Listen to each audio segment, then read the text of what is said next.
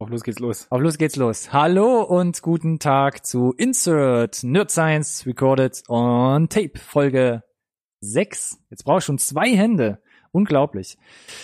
Wir sprechen heute wieder über total interessante Themen dieser festlichen, vorweihnachtlichen Zeit. Und zwar Netflix, ein großes Thema, fast wie in jeder Folge. Was kommt in Anime-Form auf die Plattform? Was wird uns aber auch von Netflix verlassen? Und wir haben jede Menge Infos über dritte Teile, zum Beispiel Handmaid's Tale, John Wick, Uh, jetzt muss ich gucken. Oder Kingsman. Was ist denn jetzt damit eigentlich los? Kommt da jetzt ein Prequel oder ein Sequel? Wir werden es hoffentlich in dieser Folge endlich mal auflösen. Bevor wir zu den Trailern kommen, da wird es auch weihnachtlich in Form von Once Upon a Deadpool, den wir schon öfter angesprochen haben. Wir gucken uns aber jetzt endlich auch von Disney an, wie vielleicht äh, König der Löwen aussieht, gucken uns aber gleichzeitig auch einen Teaser zu Artemis Fowl an.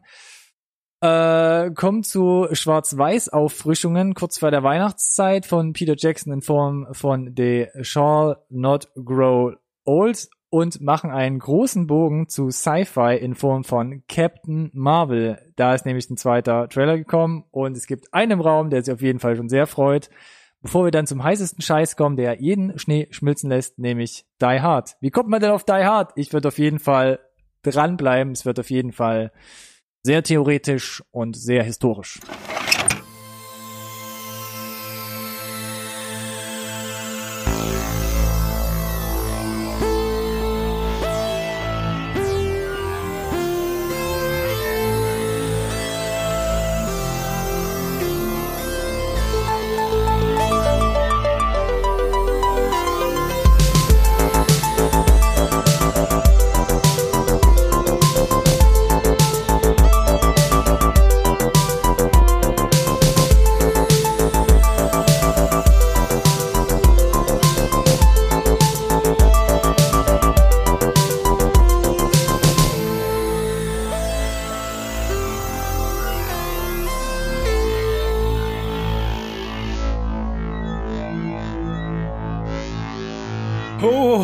Hoppla, da hat sich doch der vorweihnachtliche äh, Frosch in meinen Hals verirrt. ja, lass laufen, jetzt ist es drauf. Jetzt ist es drauf. Äh, herzlich willkommen zu einer neuen, der sechsten Folge von Insert, dem einzigen Podcast, den ihr wirklich braucht. D'accord. Wenn, oh man, wenn er mein, äh, wenn ich der, Komm jetzt zieh durch. wenn ich der Pinky bin, dann ist er mein Brain. mein nerdwissenschaftlicher Bruder im Geiste. Der Ronny ist wieder mit dabei. Schönen guten Tag. Zu meiner Rechten natürlich auch der Alex. Ihr werdet Schönen schon an dem Tag. einen oder anderen Verhuster gehört haben. Ja, wir haben uns hier heute wieder eingefunden. Ich habe es schon angedeutet und äh, vielleicht ist es auch an der dezenten Deko zu erkennen. Wir befinden uns im vorweihnachtlichen Jahresendspurt. Äh, wollten euch das thematisch nicht vorenthalten. Mm, vielleicht ist auch ihr Jahresendspurt äh, ein guter Hinweis, falls ihr euch die Sachen, die wir so vorhaben, nicht entgehen lassen wollt, immer informiert sein wollt, wenn eine neue Folge online kommt. Da gibt's so einen Abonnieren-Knopf und so ein Glöckchen auf YouTube. Und dann äh, würden wir uns sehr darüber freuen und ihr seid immer im Bilde. Für alle, die, die auf Nummer sicher gehen wollen, nicht zu sehen, was wir so treiben. Auch denen empfehle ich, auf den Abonnieren-Knopf zu drücken oder uns auf Social Media zu folgen, um wirklich auch vorbereitet zu sein, wann die Folge da ist, um sie nicht zu schauen. Äh, für alle anderen gilt das Gleiche. Und wenn ihr uns irgendwie schreiben wollt oder erwähnt, dann gerne den Hashtag NSRT Podcast verwenden. Äh, das ist auch das Handle, mit dem man uns findet auf den großen Social Medias dieser Welt. Namentlich Twitter und Instagram. Du darfst Facebook nicht vergessen. Okay. Kennt das noch jemand? Ja, auch da sind wir noch vertreten. Neuigkeiten auch für mich? Nein. Äh, ja, du hast natürlich völlig recht. Ja. Ja. Mhm. So, Dann geht's mal los, ne? ich würde, äh, du kannst gerne, nein, nein, weg. alles gut. Äh, äh, ich, ich überbrück das irgendwie. Mit ganz viel Ausstrahlung. Ganz viel Ausstrahlung und ganz viel Pausen vielleicht auch noch ein bisschen. Ja, möglicherweise. Ich kann auch noch ein bisschen gucken. äh, äh, machen. Ich würde sagen, wir fangen die Sendung mal an, ne? Folge So richtig. 6, bevor wir uns noch irgendwie verfrickeln oder so. Das ist ist ja, jetzt- wie gerade angeteasert hier, äh, eine sehr, sehr weihnachtliche Folge. Vielleicht zum Schluss auch wieder eine sehr laute Folge und ich glaube, wir müssen probieren, das dann irgendwie zu verbinden. Hm. Aber ich würde, glaube ich, jetzt, nachdem wir auch dein, deine Hausmeisterei hier wieder hinter uns haben, direkt mit den News anfangen. muss, das muss. Ich gebe, glaube ich, nur Stichpunkte. Das sind eher so deine Themen. Ich weiß nicht, ob ich da komplett drin bin. Oh ich sage einfach mal Neon Genesis Evangelion. Du, du, du steigst dann einfach irgendwann wieder ein, wenn du es für richtig hältst. Ich nicke und winke wahrscheinlich einfach nur eine ganze Okay, Weile. Aber leg mal los. Neon Genesis Evangelion, äh, eine absolute Kult-Anime-Serie aus den 90er Jahren. Sehr, sehr einflussreich. Äh, wichtig gewesen für den Anime so ganz generell. Aber hat äh, vom Erscheinen her sich einigermaßen gematcht. Zumindest äh, mit meiner Kindheit und diesem Rüberschwappen dieser Anime- und Manga-Trends in Deutschland ganz generell. Hm. Und ist deswegen für viele auch in Deutschland, glaube ich, so ein liebgewonnener Klassiker. Und die News sind, der ganze Spaß kommt ab April 2019 weltweit auf Netflix. Und äh, ja, das ist halt ein Ding, weil es einfach aktuell unheimlich schwer oder unheimlich teuer ist, an diesen Content ranzukommen. Was ist denn mit Blu-rays? Ja, da kannst du dir eine, kannst du entweder eine Fantastrillion für ausgeben oder äh, du kriegst sie gar nicht, denn diese 26 Folgen, die es glaube ich umfasst, die reguläre Serie ist nie auf Blu-ray erschienen. Die gibt es nur in irgendwelchen DVD-Paketen, die kriegst du glaube ich neu ganz generell gar nicht mehr, sondern äh, nur noch irgendwie gebraucht. Mhm. Und dir bleibt aktuell kaum was anderes übrig, als entweder den illegalen Weg zu finden oder die, äh, die remasterte Filmfassung äh, dir zu kaufen. Die kriegst du relativ gut, die gibt es auch auf Blu-ray. Was ist das? Kann ich noch kurz sagen. Der äh, Macher hat mittlerweile drei von vier Filmen äh, da veröffentlicht und hat ein bisschen die Handlung der 26 Folgen gerafft. Da ist aber tatsächlich einiges über Bord gegangen. Äh, Auch der, zumindest die Fans sagen das, äh, oder die Hardcore-Fans, ein bisschen was der Magie und der Komplexität der ganzen Geschichte. Und ähm, so. Deswegen ist, wie gesagt, ein weltweites Release ein absolutes Ding, weil eben der, an den Content schwer ranzukommen ist. Und äh, mit Netflix ist das natürlich total super. Und ähm, ja, ein absoluter Mehrwert für, äh, also nicht nur für die Fans, sondern auch um gegebenenfalls Leute, die es einfach nur gehört haben und sich einfach nicht die Mühe gemacht haben, da vielleicht mal einen Einstieg zu kriegen.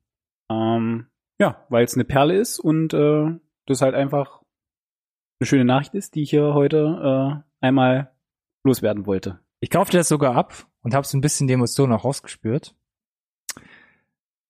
Aber mehr hast du dazu auch nicht zu sagen. Nee, ich fand das sehr schön. Ich lasse das mal so auf mich wirken. Vielleicht werfe ich auch mal einen Blick rein. Ähm, weißt du zufällig gerade noch, bevor du trinkst, bevor du aus deinem Glas trinkst, welcher Jahrgang das eigentlich ist? Nicht das, was du trinkst, sondern die Serie, wann die ungefähr rauskam? Das müsste so zwischen 94 und 96 gewesen sein, aber nagel mich jetzt nicht drauf fest. Ich weiß es tatsächlich nicht ganz genau. Also ich bin Hm. Ein Fan, aber nicht so ein Fan. Äh, genau. Ja, vielleicht gucke ich mal rein. Wenn es dann denn läuft. Ab April 2019, Neon Genesis Evangelion. Daran anknüpfend eigentlich, Ja, du bist ja. schon heiß, deshalb hast du gerade den Schluck Wasser genommen. Nee, nee, ich habe nur darauf gewartet, wie du jetzt die, diesen einfachen Übergang äh, ja, das ist ja, das ist ja wirklich einfach. Das ist ja quasi geschenkt. Cowboy Bebop. Jawohl, sagt dir das was? Fangen fang, fangen wir erstmal so an. Ich, jetzt, Ja, jetzt das würde ich mich nur mal interessieren. Ich hab's schon mal gehört. Genau, Und ich glaube, also- ich habe auch schon mal was davon gesehen. Okay. Punkt.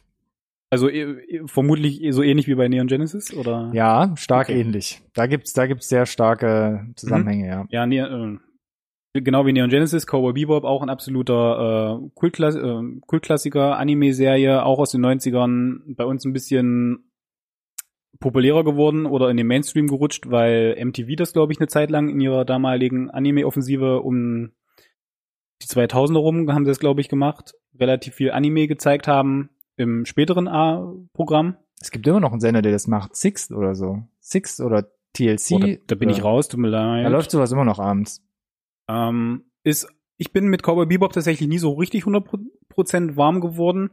Ist ähm, so ein Neo-Noir Science-Fiction-Szenario. Dann habe ich, glaube ich, sogar auch schon Also super, gesehen. super, super dreckiger Look, ähm, aber eben in der Zukunft äh, mit Weltraumschlachten. Um, bist mit den, ja, die Protagonisten sind alles irgendwelche Bad Boys, ähm, Kopfgeldjäger, ähm, die sich halt, das, naja, das Gesetz jetzt nicht ganz so ernst nehmen. Ähm, war von der, genau wie bei Neon Genesis auch, an, an halt ein klar erwachsenes Publikum gerichtet.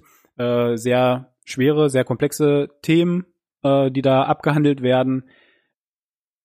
Ich, so, und ich bin immer nicht zu den News gekommen tatsächlich. Das ist nee, Cowboy Bebop, so wie wir es kennen. Und jetzt kam die News, dass Netflix schon wieder ähm, eine Live-Action-Adaption macht. Zehn Folgen. Ich hoffe, es bleibt limited. Schauen wir mal.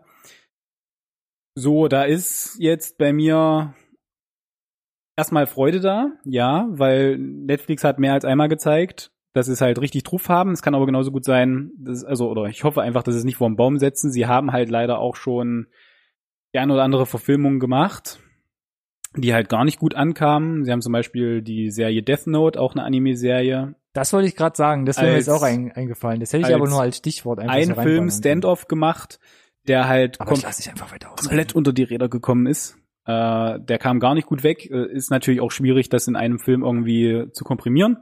Deswegen ist es schön zu sehen, zehn Folgen wird es geben. Äh, das Potenzial ist da. Ich sehe da zum Beispiel gewisse Parallelen, was die Welt und wie man sie darstellt, auch von der Production Value her zu Altered Carbon, der Netflix-Serie. Mhm. Ähm, weil da ist schon relativ viel Cowboy Bebop drin, gefühlt. Und wenn sie in die Richtung gehen, qualitativ, hallo Netflix, seid cool, dann ähm, kann das richtig, richtig, richtig gut werden. Und dabei müssen wir es jetzt erstmal belassen. Aber wie wir Netflix kennen, ist es ja vermutlich in äh, drei Wochen abgedreht, in vier Wochen haben wir den Trailer und in sechs Wochen erscheint es dann. Komplett. Auch da könnte ich mir vorstellen, einen Blick hereinzuwerfen. Oder Ja, finde ich hinein. gut. Wenn ich ist das geschafft habe, dann äh, freue ich mich. Deutsch. Wir bleiben bei Netflix. Ui. Wir bleiben bei Alex. Eieiei. Das kann ja nur eins bedeuten. Auch Daredevil ist tot. Wir hatten es in den letzten Ausgaben, in den ersten Ausgaben von Insert hier schon mal beschrieben. Ähm, dieses Jahr war ein Trauerspiel für die Marvel-Serien auf Netflix. Was ist alles von uns gegangen? Luke Cage und die Iron Fist. Und jetzt, und jetzt auch. auch. Daredevil. Nach einer, hm, zumindest von den Kritikern gelobten dritten Staffel. Ja, also die einzige äh, Marvel-Netflix-Produktion, die es bis jetzt in die dritte Staffel geschafft hat. Damit ging es ja auch los. Daredevil war auch, hatte auch den Hype auf seiner Seite, zumindest in der ersten und zweiten Staffel. Jetzt wurde es abgesetzt, kam für mich tatsächlich ein bisschen überraschend. Also Einfach vor dem Hintergrund, dass die zweite Staffel Luke Cage und auch Iron Fist halt von den Kritikern wenig gefeiert wurde. Der Social Media Buzz war nicht da. Hm. Hat die Leute nicht mitgerissen und ich konnte es halt verstehen, weil die mir persönlich auch die Qualität ein bisschen gefehlt hat. Die dritte Staffel von Daredevil hatte halt auch ein paar Schwächen, war aber um, um Welten besser als die anderen. Ähm, ich hätte gerne gesehen, wie es weitergeht den Tweets der Darsteller oder der Involvierten nachzuurteilen, kam es auch für sie überraschend. Also ich hatte ja noch diese Hypothese mal ausgiebig in einer Folge erklärt, dass vielleicht diese Figuren aus Luke Cage und ähm, aus Iron Fist vielleicht in irgendwelchen neuen Kombinationen in einer anderen Serienproduktion mit einem anderen Titel und einem etwas anderen Fokus weitergeführt werden. Ich glaube, mit dem äh, Einstampfen von Daredevil ist diese Hypothese vom Tisch. Ich glaube einfach, dass Netflix so ein bisschen diese ganzen Disney-Geschichten von sich schiebt, um ehrlich zu sein. Ähm, Das wäre auch meine einzige Erklärung jetzt gewesen. genau, es gab da einige Fragen im Social Media auch bezüglich geht der Kram auf Disney Plus weiter und so weiter. Äh, das sind die Fragen, die sich zumindest gestellt haben und nein, natürlich, natürlich nicht. Auf keinen Fall. Disney Plus, dieser neue Streamingdienst, den wir jetzt auch gefühlt in jeder Folge erwähnen, ähm, richtet sich klar an ein jüngeres Publikum. Diese Netflix-Marvel-Produktionen richten sich klar an ein erwachsenes Publikum und damit haben die dort keinen Platz.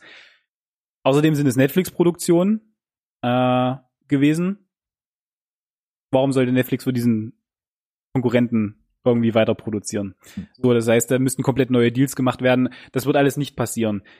Was Marvel gesagt hat, weil der Aufschrei tatsächlich relativ groß war im Netz, nachdem sie äh, Daredevil gecancelt haben, war, dass diese Figuren in irgendeiner Form weiterleben. Okay, cool. Was bedeutet das? Das bedeutet nicht, dass die, dass diese Serie weitergeht. Das bedeutet, es wird entweder ein Reboot geben oder äh, du wirst halt die Figuren in irgendeiner anderen Form bekommen. Und was auch noch ganz wichtig ist zu erwähnen, ja, es wird ja, darüber hatten wir auch gesprochen, diese anderen ähm, Marvel-Helden-Serien auf Disney Plus geben. Ja, das weiß ich. Wir hatten darüber gesprochen. Über ähm, was haben wir denn alles gesagt? Äh, die Scarlet Witch soll eine eigene Serie bekommen, Loki soll eine eigene Serie bekommen. Das ist aber alles mit dem Cast und mit den äh, kreativen Leuten im Hintergrund der Filme. Ja, und das Netflix-Marvel-Universum war immer so ein bisschen rausgerückt aus dem Ganzen. Da, das sollte zwar alles alle connected sein, war es aber am Ende nicht wirklich. Und diese neuen Serien werden klar halt sich nicht nur an erwachsenes Publikum richten, sondern so wie die Marvel-Filme auch an die Jugendlichen oder an die Jugend und in diesem Filmuniversum angegliedert sein. So, das heißt, was auch immer wir jetzt im Zweifel weiter von Daredevil bekommen, wird irgendwas Neues sein. Es wird nicht mit diesen Netflix-Serien in irgendeiner Form weitergehen. Also den Zahn würde ich jetzt einfach mal sagen, können wir uns auf jeden Fall ziehen. So Hm. schade wie das ist. Und bei Daredevil ist es tatsächlich einigermaßen schade. Aber es gab, und das will ich nur noch abschließend sagen, schon vor dem, vor der Cancellation, ich hab's gleich, ich hab's gleich. ähm, eine erste Auswertung, weil Netflix gibt nie Zahlen raus. Keine, keine äh, Zuschauerzahlen, außer es ist irgendwas, mit dem man mal richtig äh, auf den Tisch schauen kann, mal richtig prahlen kann. Aber es gibt ja da ganz fantastische ähm, Websites und äh, schlaue Leute, die sich da mit irgendwelchen Hochrechnungen und äh, Umfragen beschäftigen und die haben die messen, ähm, ich sag mal, den Social Media Buzz, den Serien machen, wenn sie rauskommen, ne? Verwendung des Hashtags, wie viel, wie oft wurde der Twitter-Account geaddet und so weiter.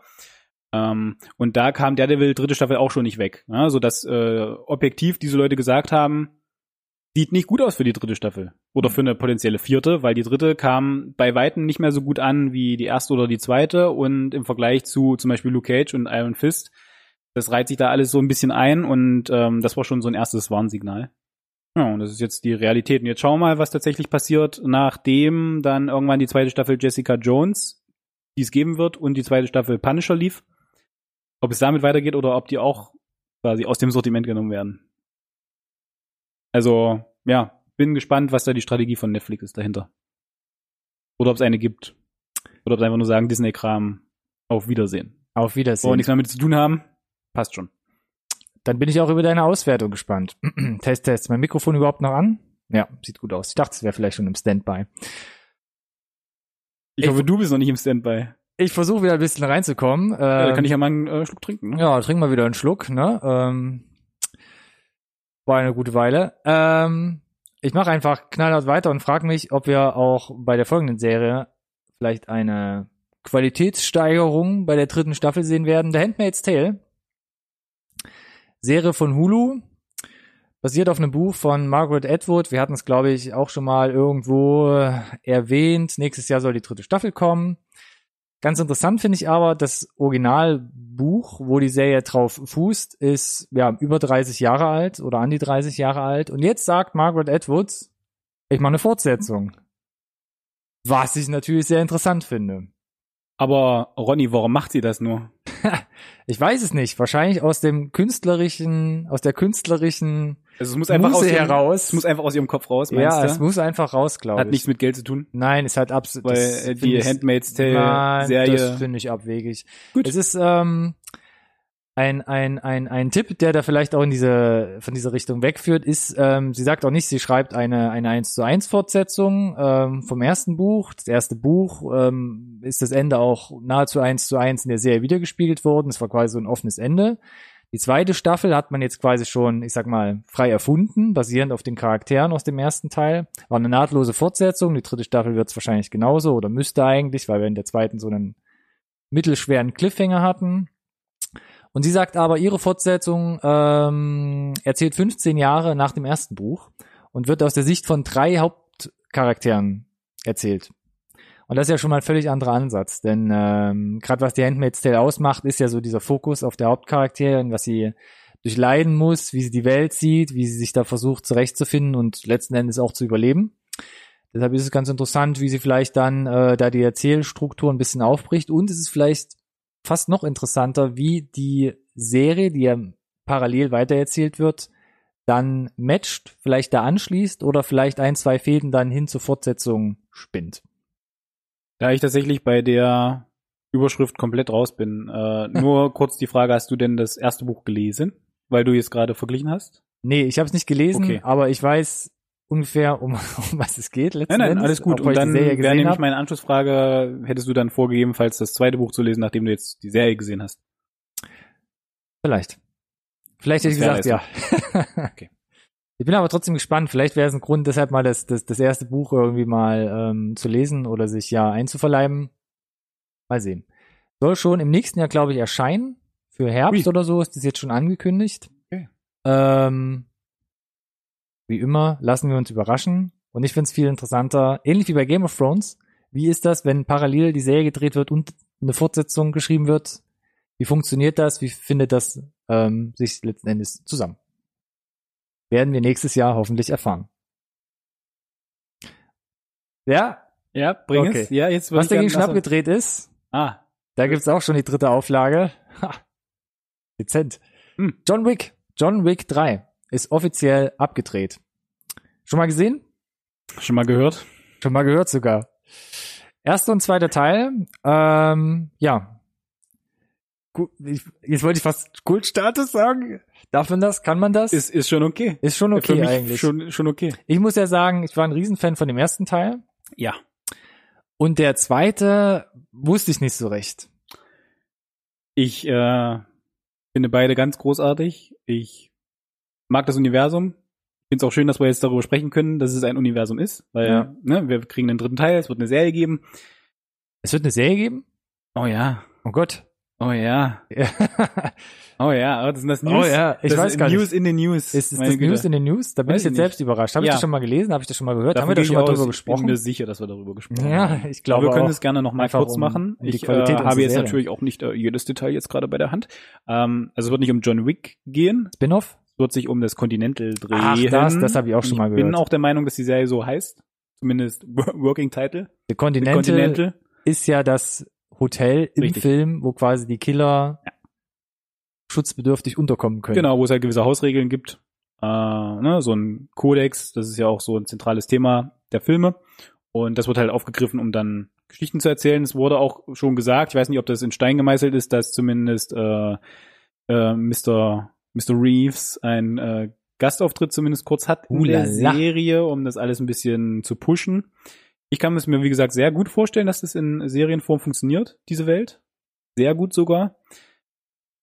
John Wick 3, ganz ehrlich, brauche ich nichts weiter zu sagen. Äh, ich habe mich gefragt, wie können sie die 1 und die 2 toppen und dann habe ich dieses Produktionsfoto gesehen, wo er, Achtung, Spoiler, auf diesem Pferd durch die Straßen von New York reitet und dachte mir, ja, ihr habt es wieder geschafft. Da, dafür gibt's direkt schon mal den Daumen hoch. Ja, ich äh, freue mich drauf. Wird gut. Ich sehe Keanu gerne. er hat quasi seinen Mustang gegen einen Mustang eingetauscht. Oh, but Dankeschön, Dankeschön.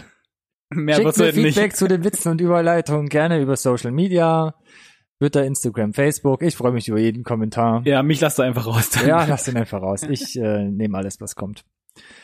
Wir bleiben bei dritten Teilen. Unglaublich. Ja, ich bin froh, dass wir hinter dieses Thema, das jetzt kommt, endlich, glaube ich, einen Haken machen können. Ich hoffe sehr, ja. Seit Wochen reden wir darüber. Die Fortsetzungen, Fragezeichen von Kingsman. Kommt ein Prequel? Kommt ein Sequel? Kommt ein dritter Teil? Ja, mit dem Originalcast. Ein, weil Taron Edgerton ist nicht dabei. Oh Gott, oh Gott. Es kommt, ich, wir können alle beruhigen, es kommt einfach alles und noch viel mehr. Ja, es kommt ein Prequel, was sogar schon in Produktion ist. Da gab es sogar ein Casting-Update. Neben Ralph Fiennes äh, werden noch Charles Dance und zum Beispiel Daniel Brühl zu sehen sein. Oh mein Gott. Damn it, was kommt denn da alles zusammen? Aber ein Sequel kommt trotzdem. W w w was? Da wurde aber noch niemand angerufen von dem Cast, weil das Ding einfach noch, äh, das Skript muss einfach noch zu Ende geschrieben werden. So, wir hatten jetzt ja schon mal darüber spekuliert. Der Regisseur hat ja gesagt, er macht das alles irgendwie selber. Matthew Vaughn. Mr. Mr. Vaughn. So wie es jetzt klingt, ne, müsste das ja von der Timeline sogar hinkriegen, ne? Wenn wir jetzt, äh, Sportlich, aber Ja. ja. genau, ne? Also wir hatten ja überlegt, Genau. macht das selber, erscheint es irgendwie parallel, macht es dann jemand anders, ist er nur irgendwie, weiß ich nicht, ausführender Produzent oder sowas, aber so wie sich die Timelines darstellt, wird es einfach alles geben und er macht es einfach alles selber. Und wir haben insgesamt dann einfach vier Kingsman-Filme.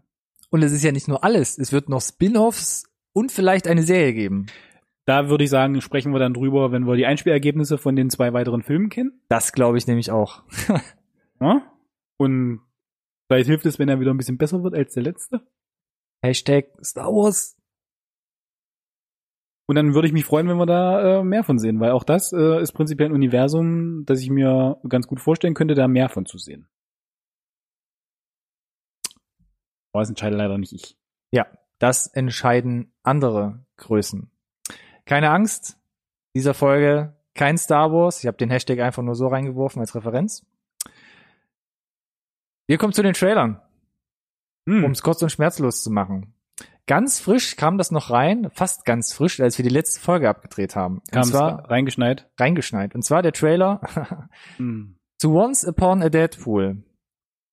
Uh, was ist das? Once Upon a Deadpool? A Deadpool? Deadpool? Be- Be- Be- Bed-Tool. Deadpool ist gut. Hm. Ich muss es aufschreiben. Ich muss dir Rechte sichern. Deadpool 2 in einer jugendfreien Version umgeschnitten mit ein paar neuen Szenen drumherum.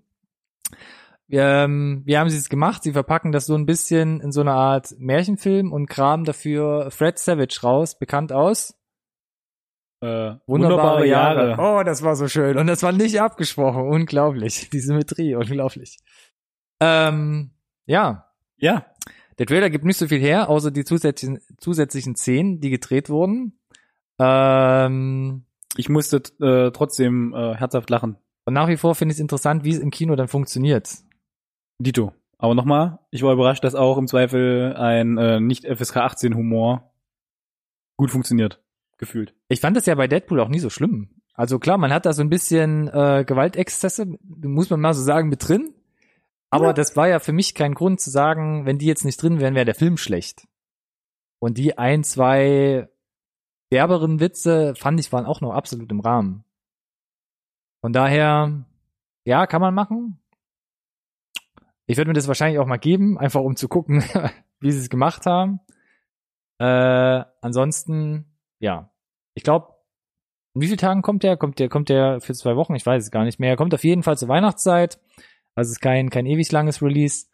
Ähm, also die, die ihr irgendwo sehen. Nein, es ist kein neuer Teil. Nur damit ihr schon mal wisst. Aber ihr ja. könnt die komplette Familie mit reinschleppen.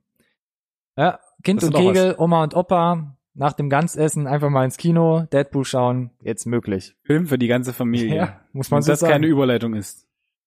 Ein Film für die ganze Familie? Mhm. Aber du zwingst mich quasi schon. Hast du mir Und leid. wir müssen leider wieder dann damit über Disney reden. Ich habe hier so eine leichte, so einen leichten Monopol-Vibe äh, in unserer Sendung. Und wir werden, wir kriegen immer noch kein Geld dafür. Das ist richtig, aber Das finde ich eigentlich noch wenn viel schlimmer. wir permanent darüber sprechen, ähm, spiegelt sich das ja möglicherweise in der Industrie genauso wieder. Dass Disney mehr, mehr dann über uns spricht auch. Ach so, nein, dass äh, Disney einfach quasi ne, zum, zum Thema Monopol gefühlt alles unter seiner Fuchtel hat und alles, was an gefühlt gutem Content erscheint, entweder Disney ist oder Disney gehört mittlerweile. Hm. Ich möchte keinen Wind sehen. Ich sage einfach König der Löwen. Hatten wir schon angeteasert in der letzten Folge, wo wir schon Dumbo hatten und irgendwann auch mal Aladdin und noch irgendwelche anderen Teaser-Trailer. Jetzt der erste Teaser-Trailer König der Löwen. Ist jetzt schon ein paar Tage alt wieder, hat es aber nicht in die letzte Sendung geschafft. Ist jetzt aber draußen. Was sagen Sie dazu? Was für ein Glück. Also mittlerweile ist ja vermutlich meine generelle Haltung zu solchen Remakes Achtung, dünnes Eis. durchgedrungen. Was? ähm, Ja. also bei, bei König der Löwen fand ich einige Sachen tatsächlich ein bisschen interessanter noch als bei diesen anderen unnötigen Remakes. Oh, jetzt habe ich es gesagt. leid. Oh. Das musst du schneiden. Ja. Ähm, das Cast finde ich super spannend. Äh, geht in Deutschland so gefühlt ein bisschen unter, aber im Originalcast ist halt einfach Beyoncé mit dabei. Und ich glaube, das ist halt einfach so eine Nummer, die un unfassbar ziehen, ziehen wird, international.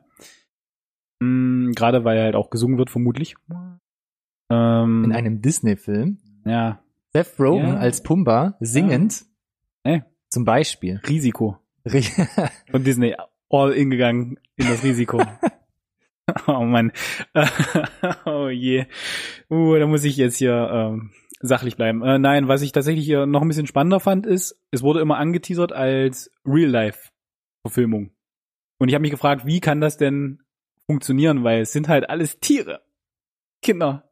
Ist es dann irgendwie Naturfilmerei gewesen und, und ihr setzt die dann da rein, so au- aufwendige Special Effects à la Dschungelbuch? Jetzt wissen wir's. Gefühlt ist alles VFX. Also alles aus der Dose. Tutto completti.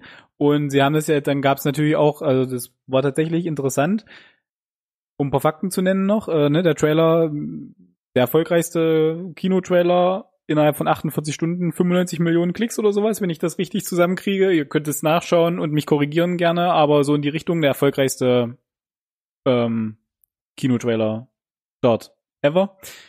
Mm, Und dann gab es auch tatsächlich Leute, die gemeint haben, na Moment, was ist denn jetzt hier dran irgendwie Real Life oder so? Ja, gar nichts. Und dann haben sie halt erklärt, ne, ja, der John Favreau, der Regisseur, der ist dann da halt, ne, mit Kameras und der sieht das dann so ein bisschen virtuell, hm, à la Avatar und hm, hm, hm. deswegen ist das so, die haben dem auch irgendeinen Namen gegeben, wie das heißt, so dieses, dieses ganze Ding, Pseudo. Ach, völlig egal. Äh, jetzt, Äh, aber jetzt mach doch mal hier nicht so ein auf, ne? Äh. Also jetzt red das doch mal hier nicht runter. Im Endeffekt, also ich war ja, hatte meine, also meine Erwartungshaltung war, dass ich letzten Endes sowas ähnliches sehe wie das, wie die Dschungelbuch-Neuverfilmung, auch von John Favreau. ist es ja ein Stück weit, ne, oder? Und da war ja das Stück Real Life, war ja Mowgli, der auf so ein paar CGI-Ästen im Studio noch sitzen durfte. Und jetzt dachte ich mir, okay, dann nimmt man halt Mowgli mit den Ästen weg. Und das ist dann König der Löwen. Und das ist König der Löwen. Dann kommt halt alle, alles aus der Blechdose letzten Dann Endes. gebe ich dir recht, weil dann bist du ja echt unglaublich nah dran. An Ja. der Realität. Ja, das war für mich die Definition von Real Life. Ich meine, Mhm. wie willst du es sonst machen? Ich meine, der Aufwand ist doch viel zu groß, da irgendwie so eine, so, äh, da durch Da die Savanne zu ziehen. Ja, gebe ich dir recht, aber warum dann irgendwie das so komisch anteasern? Weiß lass nicht. halt einfach ich, weg. Ich habe es ehrlich gesagt nicht mitbekommen. Der Trailer ist genau das, was ich erwartet habe. Interessant ist, gibt Eins zu eins. fast. Ähm, es gibt schon erst direkt erste Vergleichsvideos, ähm, äh, wo Leute natürlich äh, den Trailer mit ähm, Szenen von König der Löwen, also dem Zeichentrickfilm, Oh, es gibt noch einen anderen. Ja, es, ja muss man so sagen. Ähm, äh, im Vergleich zusammengeschnitten haben und man sieht, dass man wirklich Szenen, Kamerafahrten, Einstellungen eins zu eins übernommen hat, was ich ja nicht schlecht finde. Die Sache ist natürlich, was man, oh Gott, es ist ja doch dünnes Eis.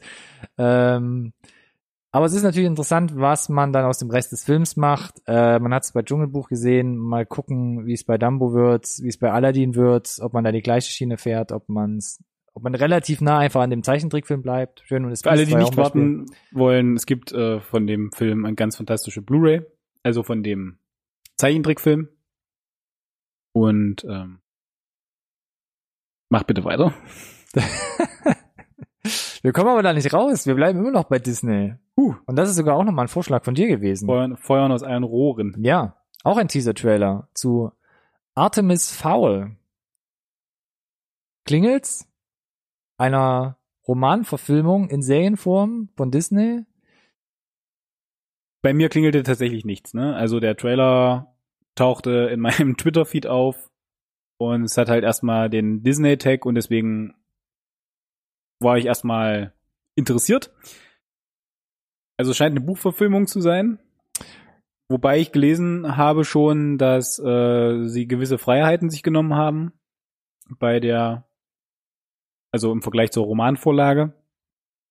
Ähm, ich habe weder von dem Buch vorher was gehört oder von der Buchreihe, Dito, noch, wie gesagt, dass da ein Film dazu in Arbeit ist. Äh, es scheint, Serie. Ach so, Entschuldigung, Serie. Es scheint sich klar etwas an, äh, an, an das jüngere Publikum zu richten. Na, auch der, unser Protagonist, Mhm. hm, weiß nicht, wie alt wird er sein? Der Bub. Naja, schon so um die zwölf. Zwölf? So ähnlich soll ja auch der, so alt ist ja auch der, der Charakter im Buch letzten Mhm. Endes. Ähm, Trailer hat jetzt noch nicht so viel vorweggenommen, außer dass ich äh, gewisse Men in Black castet jetzt auch Kinder-Vibes hatte. Ja. Ja, also es scheint eine Parallelwelt zu geben, in dem Fall äh, unterirdisch, die den Normalsterblichen verborgen bleibt. Mhm. Und viel mehr war jetzt auch noch nicht zu erkennen, ne? Oder Passionverbrechen. Nee, ich, ich weiß auch nicht viel mehr, außer dass es ein, äh, ja, ein Buchautor aus, aus Irland ist. Ich äh, kann seinen Namen äh, halb aussprechen. Ian, Ian Colfer würde ich, würde, würde ich mal versuchen, in die Runde zu werfen. Damit können wir uns rennen gehen, würde ich sagen. Damit können wir ins Rennen gehen. Ähm, die Bücher fingen an, ähm, ich habe es doch gerade irgendwo gehabt. Ähm, wir sind wie immer hervorragend vorbereitet. Ja, 2001 kam das erste Buch raus und ähm, man sagt ihm dann teilweise nach, bis 2012 kamen jetzt, glaube ich, ähm, sieben oder acht Bände, ähm, dass es viele Parallelen oder Ähnlichkeiten zu Harry Potter gab oder gibt, äh, was natürlich unbeabsichtigt war, aber es zählt so halt ein bisschen so in diese ja, Jugendbuch, Kinderbuchreihe vielleicht ein bisschen rein. Gut, aber acht Romane geben natürlich auch ordentlich Futter, um dann tatsächlich das auch in eine Serienform zu gießen, Die ne? muss man ja auch erstmal in 10, 15 Jahren schreiben, einfach mal so am Stück. Ja. Ähm, der achte Band soll aber der letzte gewesen sein und ähm, damit wir nicht aneinander Abgeschlossen? soll abgeschlossen sein Okay. Und damit wir nicht aneinander vorbeireden, ist es Film und Serie. Also die Film, es soll eine Filmreihe sein. Es soll halt wie Harry Potter sollen die Romane halt durchverfilmt werden. Ähm, also es ist schon äh, ein Featurefilm, der uns da erwartet. Ich bin auch gespannt. Ich dachte In- am Anfang, Ja, sag an. ist eine Mischung für mich so aus Enders Game und Jupiter Ascending. Beides äh, Bisschen, Special Effect Spektakel. ja, bisschen auch so, glaube ich, am Mainstream und am Erfolg vielleicht auch ein bisschen vorbeigegangen. Jupiter Ascending Ja. war schon uff. Ähm, sieht ja auch sehr effektvoll, fantasievoll aus. Weiß ich nicht, ob ich das dann richtig abholen kann. Ähm, Die etwas jüngeren Darsteller, auch wenn es thematisch natürlich was ganz anderes, hat, hat mich dann äh, die Zielgruppe ein bisschen an die Percy Jackson Filme erinnert. Weil es sind ja auch äh, Jugendromane, die sie Mhm. versucht haben, in den Mainstream zu heben und dann wurde das Projekt nach zwei Filmen, glaube ich, eingestampft, weil nicht erfolgreich genug. Bisschen schade. Aber wir werden Disney sehen. wird es zum Erfolg führen. Wir werden sehen, Bin- ob sie es halten sicher. kann oder ob es eher die jüngere Generation anspricht und uns vorbeigeht. Lass uns überraschen. Für die ältere Generation. Ah, ich hab's kommen sehen. Ja, für die, Ich, ich hab's kommen sehen. für die ältere nicht, Generation. aber- aber nee, ich glaube auch generationenübergreifend. Vor allem soll das nächste Projekt sein. They Shall Not Grow Old. Ein Film, eine Dokumentation von Peter Jackson. Ist jetzt nicht der absolut heißeste Scheiß, weil es jetzt schon äh, im November in äh, im britischen Fernsehen kam. Mhm. Wurde auch schon mal gefeatured, irgendwie Tagesschau, Medien, schieß mich tot. Aber warum sprechen wir dann heute Aber darüber? warum sprechen wir davon? Denn es gibt jetzt den ersten offiziellen Kinotrailer letzten Endes, weil obwohl es quasi so ein britisches äh, Historienprojekt war und man das schon ähm, bei der BBC Two im, äh, ja, im, im Fernsehen letzten Endes sehen konnte, bringt man den Film jetzt an zwei Tagen in die US-Kinos. Und zwar am, ich muss noch mal gucken. 17. und 27. Dezember. Ah, toll, toll. Einfach gut vorbereitet, würde ich sagen. Ähm, um was geht's letzten Endes? Ähm, es ist, das ist zu kurz gegriffen, wenn ich sagen will, es ist eine richtig geile Technik-Demo. Aber es ist mehr als das. Verdammt nah dran. Verdammt nah dran. Es geht um ähm, Bildmaterial aus dem Ersten Weltkrieg und Peter Jackson hat auch gesagt, er widmet es seinem Großvater, der im Ersten Weltkrieg äh, gedient hat. Und zwar hat äh, Peter Jackson ähm, unglaublich viel äh, Material vom Zweiten Weltkrieg. Ja, es gab auch damals Erst- schon Kameras. Ersten. Äh, Ersten Weltkrieg. Der zweite ist so standardmäßig immer drin. Vom Ersten Weltkrieg gesammelt und hat das aufwendig restauriert. Und da ging es jetzt nicht darum, das einigermaßen ruckelfrei oder in der richtigen Geschwindigkeit abzuspielen. Damals hat man ja irgendwie nur mit 18 Bildern oder 16 oder was weiß ich gedreht. Heute ist ja Standard 24 im Kino, 25 irgendwo in Europa, wo man halt gerade so sitzt. Hat quasi die Bildwiederholrate interpoliert, hat die Bilder ins Kinoformat gebracht, also von so einem 4 zu 3, 3 zu 2 Format auf einen Cinemascope-Format. Also er, da, dazu musste der Spaß sie erstmal neu abgetastet werden. Ne? Also eine Abtastung, Genau. eine Restauration. Also, Restauration, man hat die ganzen, das Bildrauschen entfernt, die ganzen Genau. Kratzer weggemacht. Dann hat man das ganze Ding auch noch koloriert. Das ist äh, der eigentliche Kicker, finde ich. Die, also das Nachkolorieren von von Schwarz-Weiß-Fotos, das ist mittlerweile sogar halbwegs gängig geworden. Ne? Ja. Das ähm, krieg, kriegen wir auch ganz gut hin. Das Ganze jetzt noch auf 24 Bilder pro Sekunde zu wiederholen, ohne dass es irgendwie ja, shitty aussieht, ist ja noch erstmal das nächste.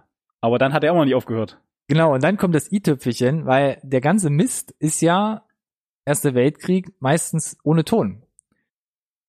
Und da hat man sich irgendwie 100 Leute eingeladen, die da Lippen lesen konnten, hat versucht, allen möglichen Leuten da ähm, ja die Worte abzulesen, hat alles komplett neu synchronisiert oder teilweise, was dann doch irgendwie mal da war, Original Geräusche, Tonaufnahmen, die man von damals hatte, mit reingemischt, hat, wie gesagt, es nachsynchronisiert, neu vertont und macht damit quasi, ja, über 100 Jahre altes ähm, Filmmaterial ein gutes Stück lebendig, indem man es in die neue Zeit holt. Also ich finde es äh, ist ein unheimlich schönes, unheimlich wichtiges Projekt. Ich persönlich, unabhängig davon, dass es eine geile Technikdemo ist, was es ist, Mhm. wenn man jetzt einfach nur so von der technischen Seite, wie haben sie es gelöst, rangeht, unglaublich beeindruckend. Schaut euch den Trailer an, überzeugt euch selbst davon. Das ist, das ist der Wahnsinn. Ich find's interessant, weil der Erste Weltkrieg gefühlt, Popkultur ist vielleicht das falsche Wort, aber im, im Gedächtnis komplett untergegangen ist. Keiner, da ist gefühlt kein Wissen da. Über Generationen mittlerweile, weil, also jeder kennt den Zweiten Weltkrieg bis ins letzte Detail gefühlt, ne? Wird auch bis zur, bis unendlich gelernt. Wie viele, weiß ich nicht, große Hollywood-Produktionen gibt's, die im Ersten Weltkrieg gespielt haben? Fällt dir spontan was ein? Der letzte, der mir einfällt, der, da, wo ich, wo ich auch schon drüber nachgedacht habe, dass es unpopulär war, kann ich dir sagen, war Wonder Woman Ach so, ah, okay. zum Beispiel. und, ähm, und ich glaube, dass, dass es so ist, liegt, glaube ich, tatsächlich auch daran, dass eben genau das fehlt. Bild- und Filmmaterial. Ja. Äh, und wenn, selbst wenn es gibt, dann war es, wie du gesagt hast, Chitty Quali, ohne Ton, schwarz-weiß, ja, weil es halt eben anders nicht ging. Und ähm, Ja. da dann Leute ranzuführen, vielleicht sogar eine, eine, eine nächste Generation an, an jungen Leuten, möglicherweise vielleicht sogar im Unterricht, äh, ist halt unglaublich schwer. Und genau so solche Sachen sind dann glaub, helfen da ungemein, da Leute ranzukriegen, um einfach ein bisschen ein Stück Geschichte näher zu bringen, das vielleicht äh, sehr schwer ist, ranzukommen. Ist natürlich immer noch am Ende des Tages schwere Kost, weil es ist halt Na klar. ein Weltkrieg gewesen, aber ähm, ich finde es gut und wichtig und richtig, dass wir das haben. Und sobald ich die Möglichkeit habe, das in irgendeiner Form zu sehen, werde ich das auf jeden Fall tun. Nichtsdestotrotz, beide Und Kriege, du hast das, du hast das 3D übrigens unterschlagen. das wusste ich gar nicht. 3D Ja. ist auch noch drin. Ja. Mein Gott, da, im da, kriegt man ja, 3D. da kriegt man ja das volle Paket. Auf jeden Fall.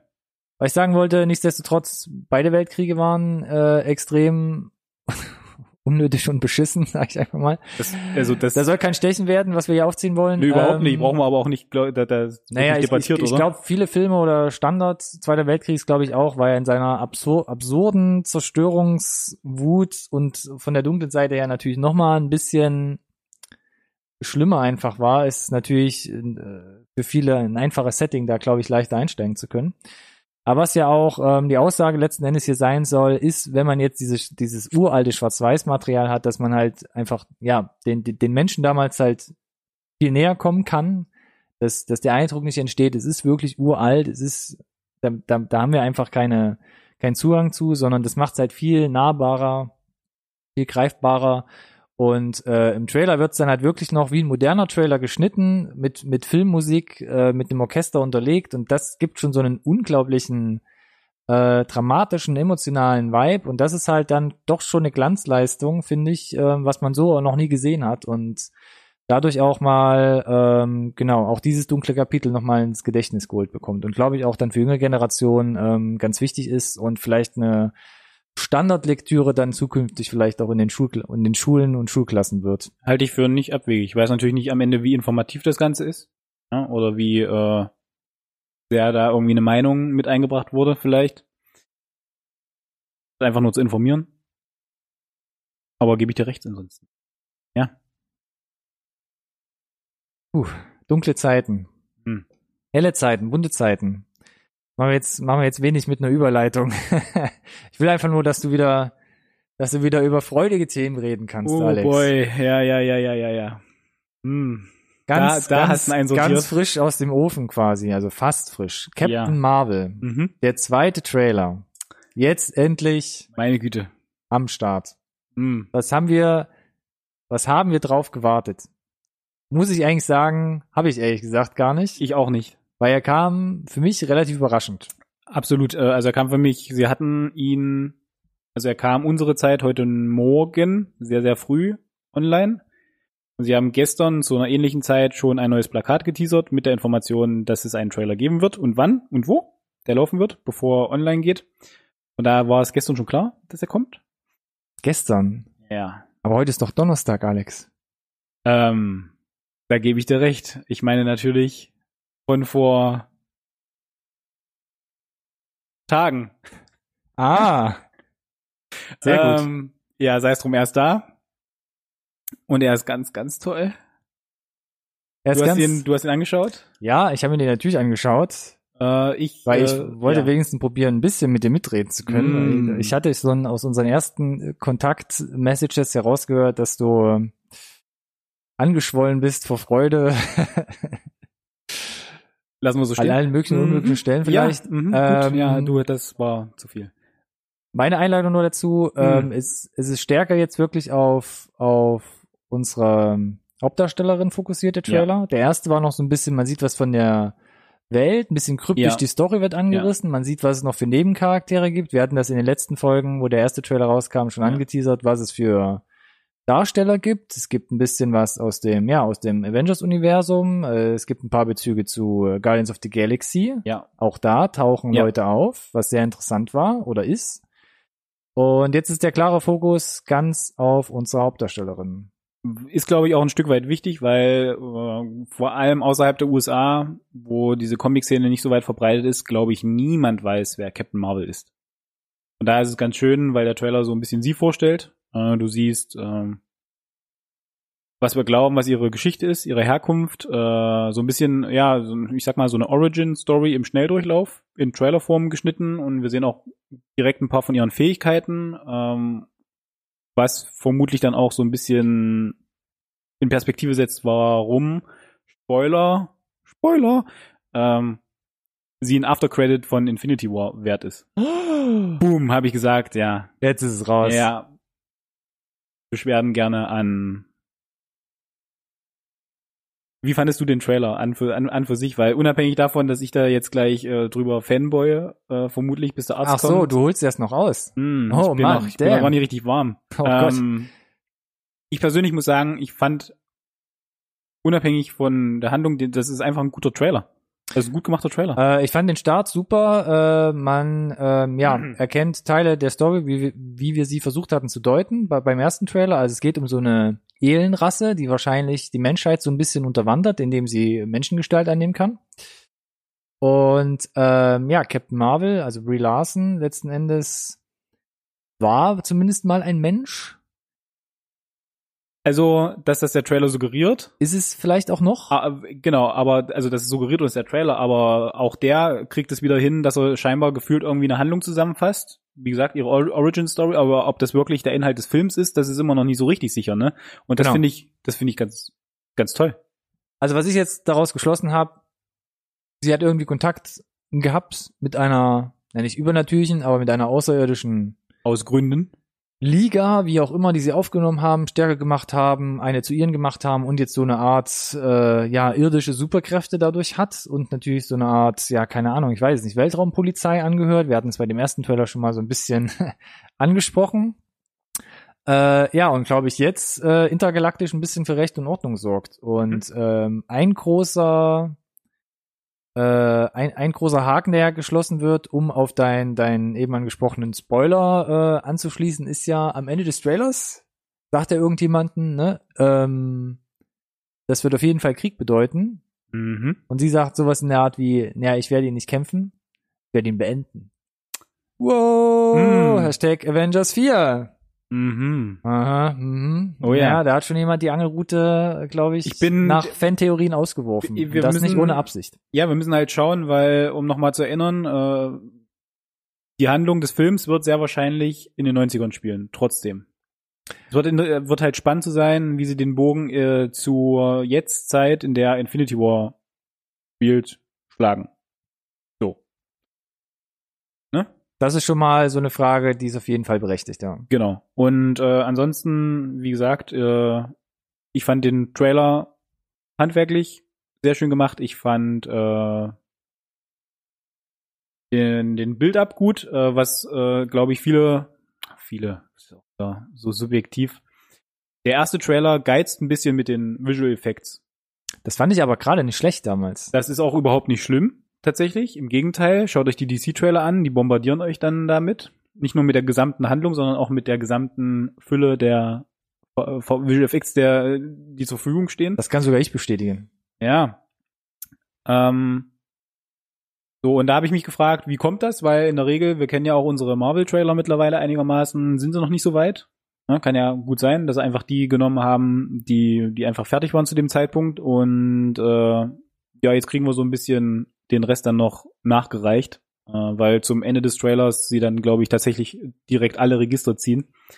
Und ähm, ich kam persönlich nicht umhin. Äh, es gibt da eine kurze Szene, wo sie, ja, weiß ich nicht, da ihre Energie sammelt ähm, und anfängt äh, Gold zu leuchten und ihr die Haare zu Berge stehen, gewisse Transferleistungen zu äh, Dragon Ball Oha. und zum Super Saiyajin.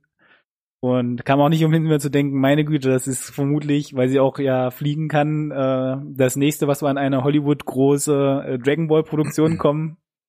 Äh, also näher werden wir nicht rankommen als äh, mit Captain Marvel, glaube ich. Äh, Das fand ich einfach lustig. Ähm, das war das erste, woran ich dran denken musste. Das ist auch ein witziger Einfall oder eine witzige Parallele.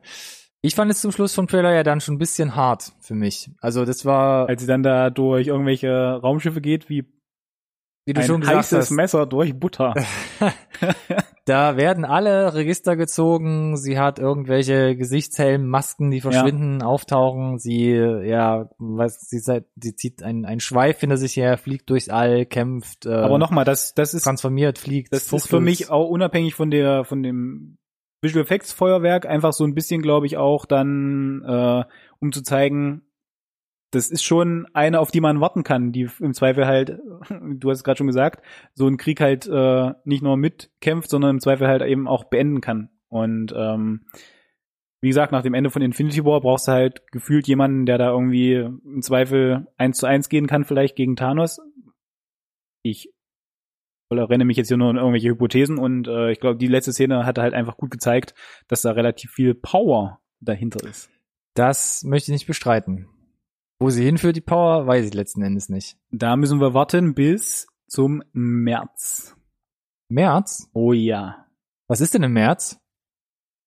Was? Da ist der Release-Datum von äh, Captain Marvel. Hm. Was? Habe ich jetzt irgendwas verschlafen? Nee, Nein, es ist nur ganz spannend, also ne, wichtig für den äh, Zeitstrahl, der, die Marvel-Timeline. Wir haben ja im April schon, Ende April Avengers 4. Und äh, uns fehlt ja jetzt einfach diese nach dem Aftercredit das Puzzlestück Captain Marvel. Das wird äh, im März eingesetzt. wird ein buntes, effektvolles Frühjahr, möchte ich sagen. Uff, Schnee fast geschmolzen vielleicht. Ja, spätestens mit Captain Marvel, wenn sie feuerschweifend Schön. irgendwo langzieht. Nee, fand ich gut. Fandst du gut? Ja. Ja, soll ich Ja. weitermachen? Hm, wenn du noch was hast. Feuer, Schnee schmelzen. Ich würde dir, die- ich würde hier direkt Du weiterrutschen. meinst, wir bleiben ah, ja, auf dem Schnee lang Auf dem Schnee weiterrutschen. weiterrutschen, Wir weiter. Weiter, Nein, weiter meine rodeln. Güte. Ah. In die Weihnachtszeit. Hup. Hup. Zu Weihnachtsfilmen, Ja, wir haben heute zur was, besinnlichen Zeit. was, was, was Besonderes vorbereitet, ne? Ja, nicht Ja. nur Captain Marvel bringt das Eis zum Schmelzen, auch unser heißester, heißester, heißester Scheiß letzten Endes Ah. der Woche. Und zwar, ja, soll ich sagen, einfach so. Die Hard. Stirb langsam. Ja, eine deutsche Übersetzung tatsächlich, äh, mit der wir leben können, weil wir mit der groß geworden sind, glaube ich, ne? Also ich kannte Stirb langsam, bevor ich Die Hard kannte. Formulieren wir es mal so. Ja, das geht mir genauso. Genau. Von daher, ne? Alles in Ordnung damit. So, warum graben wir hier diesen, Hm. diesen, diesen nicht. raus? Es hat Soll- natürlich mehrere? Gründe. Und wann ist denn der Scheiß? Ja, 19, Ach, das, das ist 88. einer der ersten Gründe. 1988, das heißt, dieser Film feiert sein 30-jähriges Jubiläum. Applaus, Applaus und alles Gute zum Geburtstag. Äh, Allein das wäre ja schon ein sehr, sehr guter Grund. Ja, Aber, wir wollten dieses Jahr die Ersten sein. Die Ersten, die diesen Film rauskramen. Ja, Die Hard wird immer verwunderlicherweise, wunderlicherweise zur Weihnachtszeit rausgekramt. Warum ist das so? Und ich glaube, wir reihen uns heute ein bisschen in die Riege der Menschen, äh, der Portale ein, die sagen, Die Hard, ist das denn überhaupt ein Weihnachtsfilm? Ja oder nein? Hm. Hm. das heißt, wir werden uns den Film heute ein bisschen auf andere Art und Weise angucken, entgegen der letzten Filmanalysen, wie wir sie hatten. Wir machen natürlich ein bisschen unsere Hausaufgaben, um die Leute hier abzuholen. Vielleicht gibt's ja doch den einen oder anderen. nee, ich glaube es einfach nicht. Ihr habt ihn alle gesehen, ihr müsst ihn alle gesehen haben. Du, ganz ehrlich, ich hoffe, du meinst es verloren. Ich habe den Aftercredit von Infinity War gespoilert. Wenn wir Ja. jetzt hier einen 30 Jahre alten Film nicht äh, auswerten können, bis ins letzte Ja, Detail. selber dann, schuld. Ich meine, ihr habt alle 30 Jahre Zeit gehabt. Wir haben es gerade gesagt. Ähm, kann man sonst nicht weiterhelfen den Leuten. Die Hard. Ich habe diesmal sogar eine Synopsis gefunden. Oh. Ja. Bist du zufrieden mit der Synopsis? Ja, ich finde die ganz okay. Man kann die einfach so nehmen.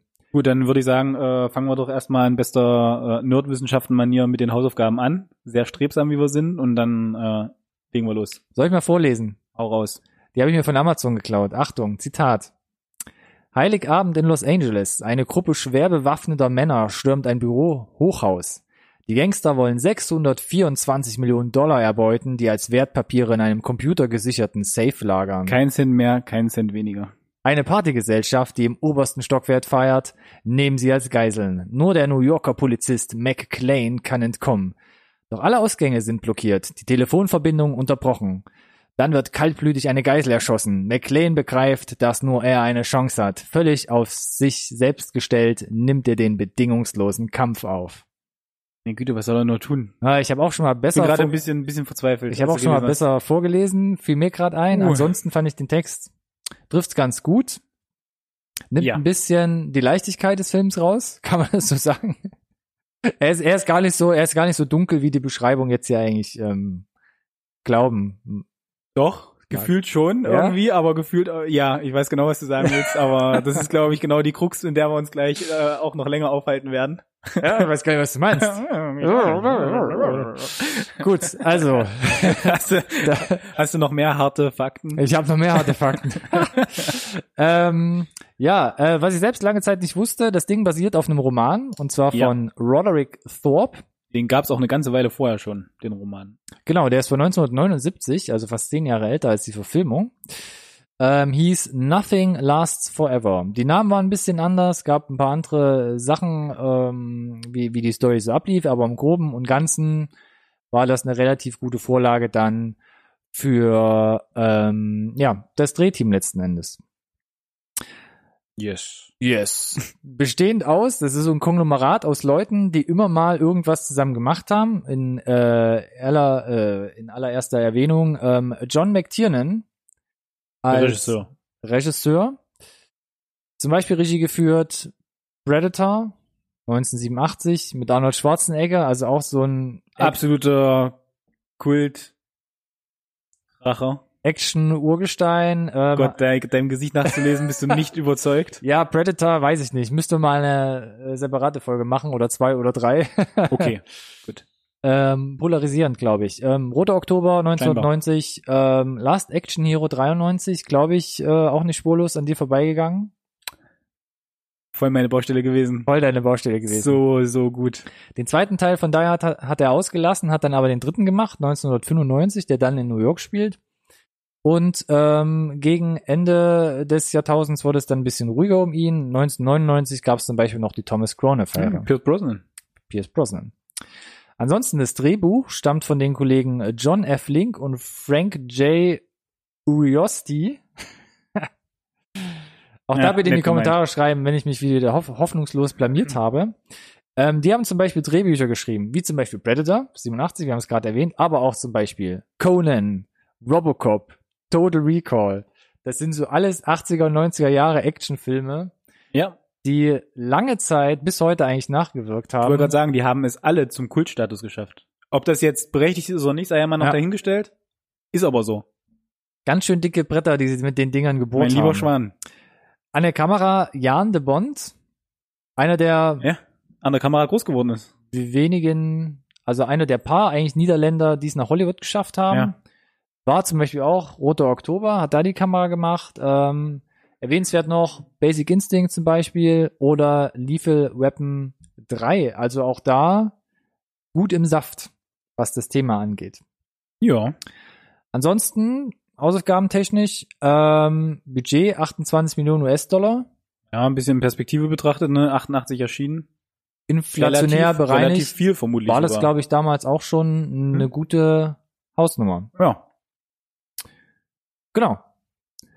Wer das spielt wir, mit? Genau, das haben wir geklärt, wer ist alles so hinter der Kamera passiert. Wer ist hinter der Kamera? Wer spielt denn vor der Kamera? Und ich habe mir hier ein paar Notizen gemacht.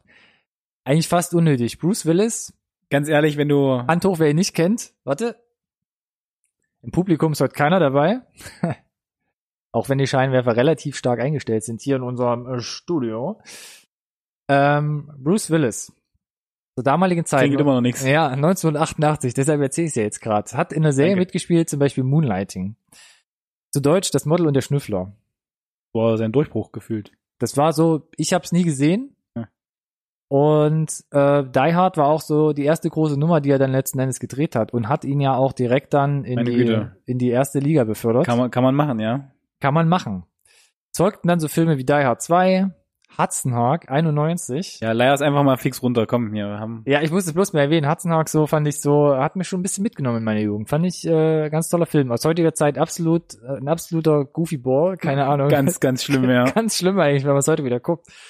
Hat sich durch Pulp Fiction geschlängelt, natürlich diverse Die Hards äh, Fortsetzungen, war bei 12 Monkeys dabei, der mir hängen geblieben ist, Last Man Standing, das fünfte Element, Armageddon. Zur Jahrtausendwende, wo es um den Regisseur ruhig wurde, hat er dann eher auch ruhige Töne angenommen. Six Sense, 99. Wir haben letztens schon gesprochen, äh, M. Night Shyamalan war danach in Unbreakable, Sin City, hat dann sogar Sachen, Gastauftritte, Moonrise Kingdom gehabt und auch nochmal Looper. Alles coole Sachen, wo ich so sagen würde, Ja. eher, eher top. Mhm. Und dann? Aber so nach der Jahrtausendwende, weiß nicht, vielleicht so ein bisschen das Nicolas Cage-Syndrom, weiß nicht, gab es aber auch ein paar Sachen, die waren nicht ganz so gut. Ich habe hier, oh boy. ich habe hier so ein bisschen Flop geschrieben. Da Ja. gibt es so Sachen wie First Kill, Death Wish, Airstrike. Airstrike, hat das schon mal jemand gehört? Da spielt Nein. sogar Adrian Brody mit. ist das auch so eine er- China-Nummer, Ja. wo sie die Ja. sich irgendwelche Top-Namen einkaufen? Ja. Um Himmels Auch Willen. Adrian ey. Brody äh, bei der Rollenwahl nach der Pianist, glaube ich, nicht immer das Gold, goldene Händchen gehabt. Das goldene Näschen? Ah, es tut mir leid. Auch das musste rausschneiden und oder piepen. Ansonsten Alan Rickman. Ja. Es schwirrt immer so rum, die beste, die besteste, die allerbestesteste Bösewichtrolle, Ja. die man sich so vorstellen kann in Ja. diesem Film, als Hans Gruber. Ja. War auch einer seiner ersten Filme damals. Großartig. Ähm, Hat er nachträglich weiter zementiert mit großartigen, äh, Bösewichtrollen. böse, großartigen Schurken. Ich also, sag nur Robin Hood 1991. Auch voll meine Baustelle, bin ich auch mit groß geworden. Großartiger Film. Genau das Kevin gleiche Costner. Syndrom. Ich glaube sogar das gleiche Jahr. Ach. Was habe ich gesagt? Genauso das gleiche Jahr wie Hudson Hawk. Und auch Ach. heute, wenn du dir dieses Ding anguckst, es hat schon echt, es ist schon echt mal ein bisschen oft Fremdschämen dabei. Auf jeden Fall, es ist richtig, richtig. Gerade äh, seine Rolle ist halt fast schon Ja. Aber ich, Slapstick. unfassbar, wie oft ich diesen Film gesehen habe in meiner Jugend. Robin Nicht, Hood. nicht zu vergessen die legendären Harald Schmidt Nachsynchronisationen. Ja, auch das. Ansonsten, ich habe es hier mal mit aufgeschrieben, Galaxy Quest, auch Ja. ein Riesending, was so, glaube ich, in der Fangemeinde ähm, fest verankert Äh, genau, ist. es hat auch, gibt's auch einen harten Fankern, also auch Kultstatus für einige. Und natürlich ab 2001 die komplette Harry Potter-Reihe. Ja, damit ist er dann letzten Endes Zum- jedem, je- jedem mal über den Weg gelaufen. als Snape. Everest. Leider 2016 verstorben. Ja, Ja, relativ, ja, zu früh würde ich jetzt einfach mal sagen. im, im Zweifel immer zu früh als allererstes Mal. Man hätte wahrscheinlich noch viel von ihm gesehen. Und ich fand ihn auch immer sehr sympathisch. Daher Rest Ja. in Peace. Ähm, toller Mainstream-Feature-Film Einstand, den wir hier heute auf der Karte haben. Als drittes noch, ich habe es mit als Hauptrolle, Bonnie Bedelia. Mhm. Die Frau an Bruce Willis Seite, mehr oder weniger, kennt man eher wenig. Hat in Die Hard 2 nochmal einen Auftritt, macht viel Ja. fürs Fernsehen, ist oft in Serien aufgetaucht. Äh, wo man sie, glaube ich, erkennen könnte, wenn man genau hinschaut, ist Designated Survivor. Mit Kiefer Mit Sutherland. äh, Kiefer Sutherland, da hat sie mitgespielt. Ähm, aber sie ist ganz schön alt geworden. Ich finde, sie ist würdevoll gealtert. oh boy, wenn du das noch dazu sagen musst, ey.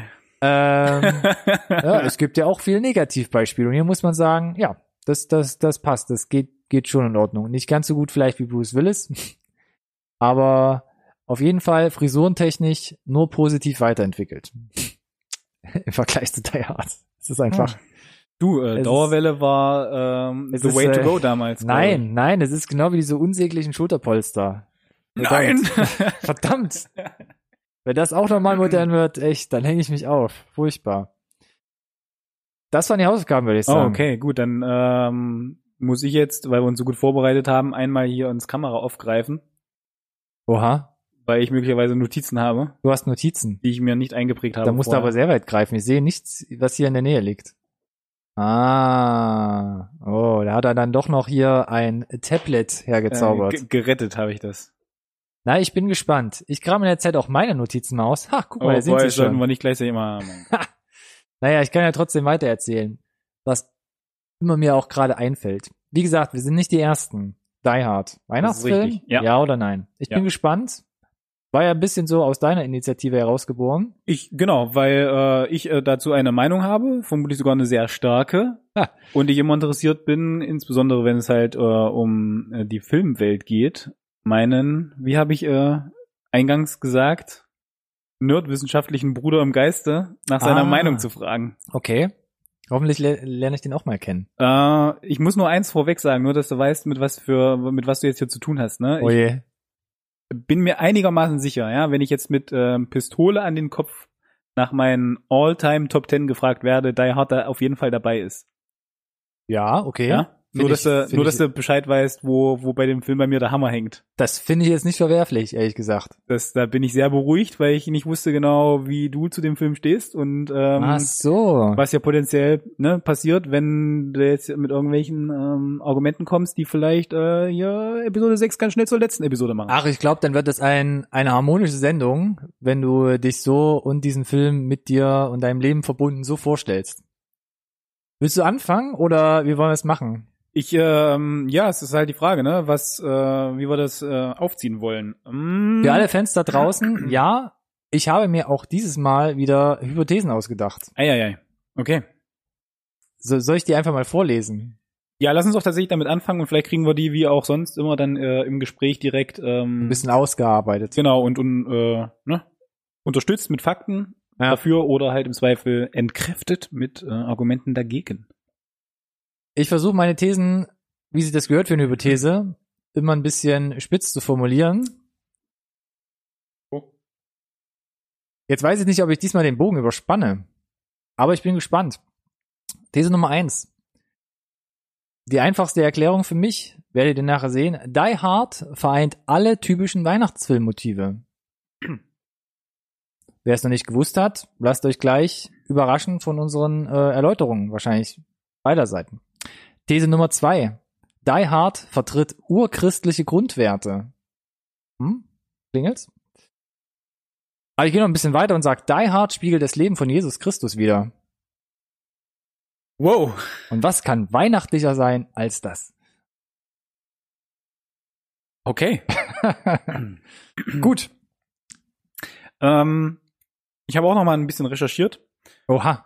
und fand es ganz interessant. Es unsere Sendung. gab eine Online-Umfrage Stimmt, von der äh, von BBC? der, oder nee, von, von EW, glaube ich, Entertainment Weekly, Ach kann das sein, von 2015 oder 2016, ja.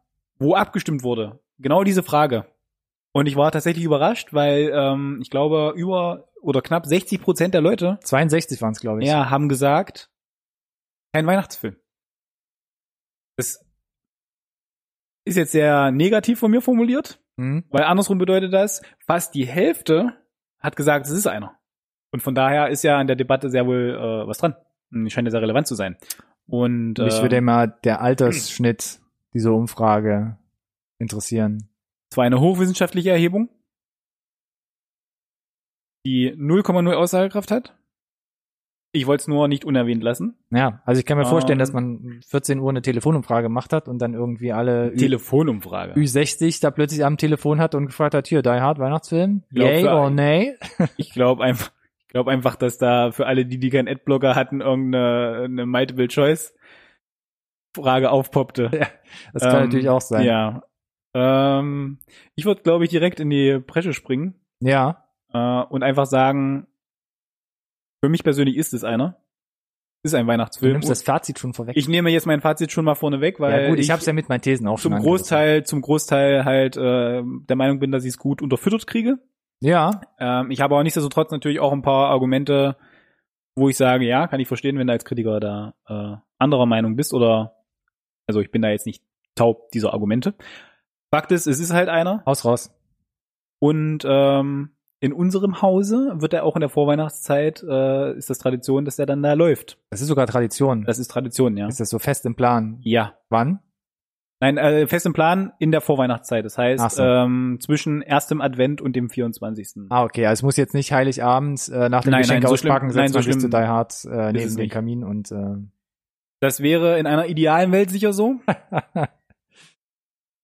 Aber man kann nicht alles haben. Also, ja, für mich ist es einer. So, jetzt geht's natürlich noch ein bisschen um Pro und Contra. Und jetzt versuche ich das irgendwie ein bisschen hier die.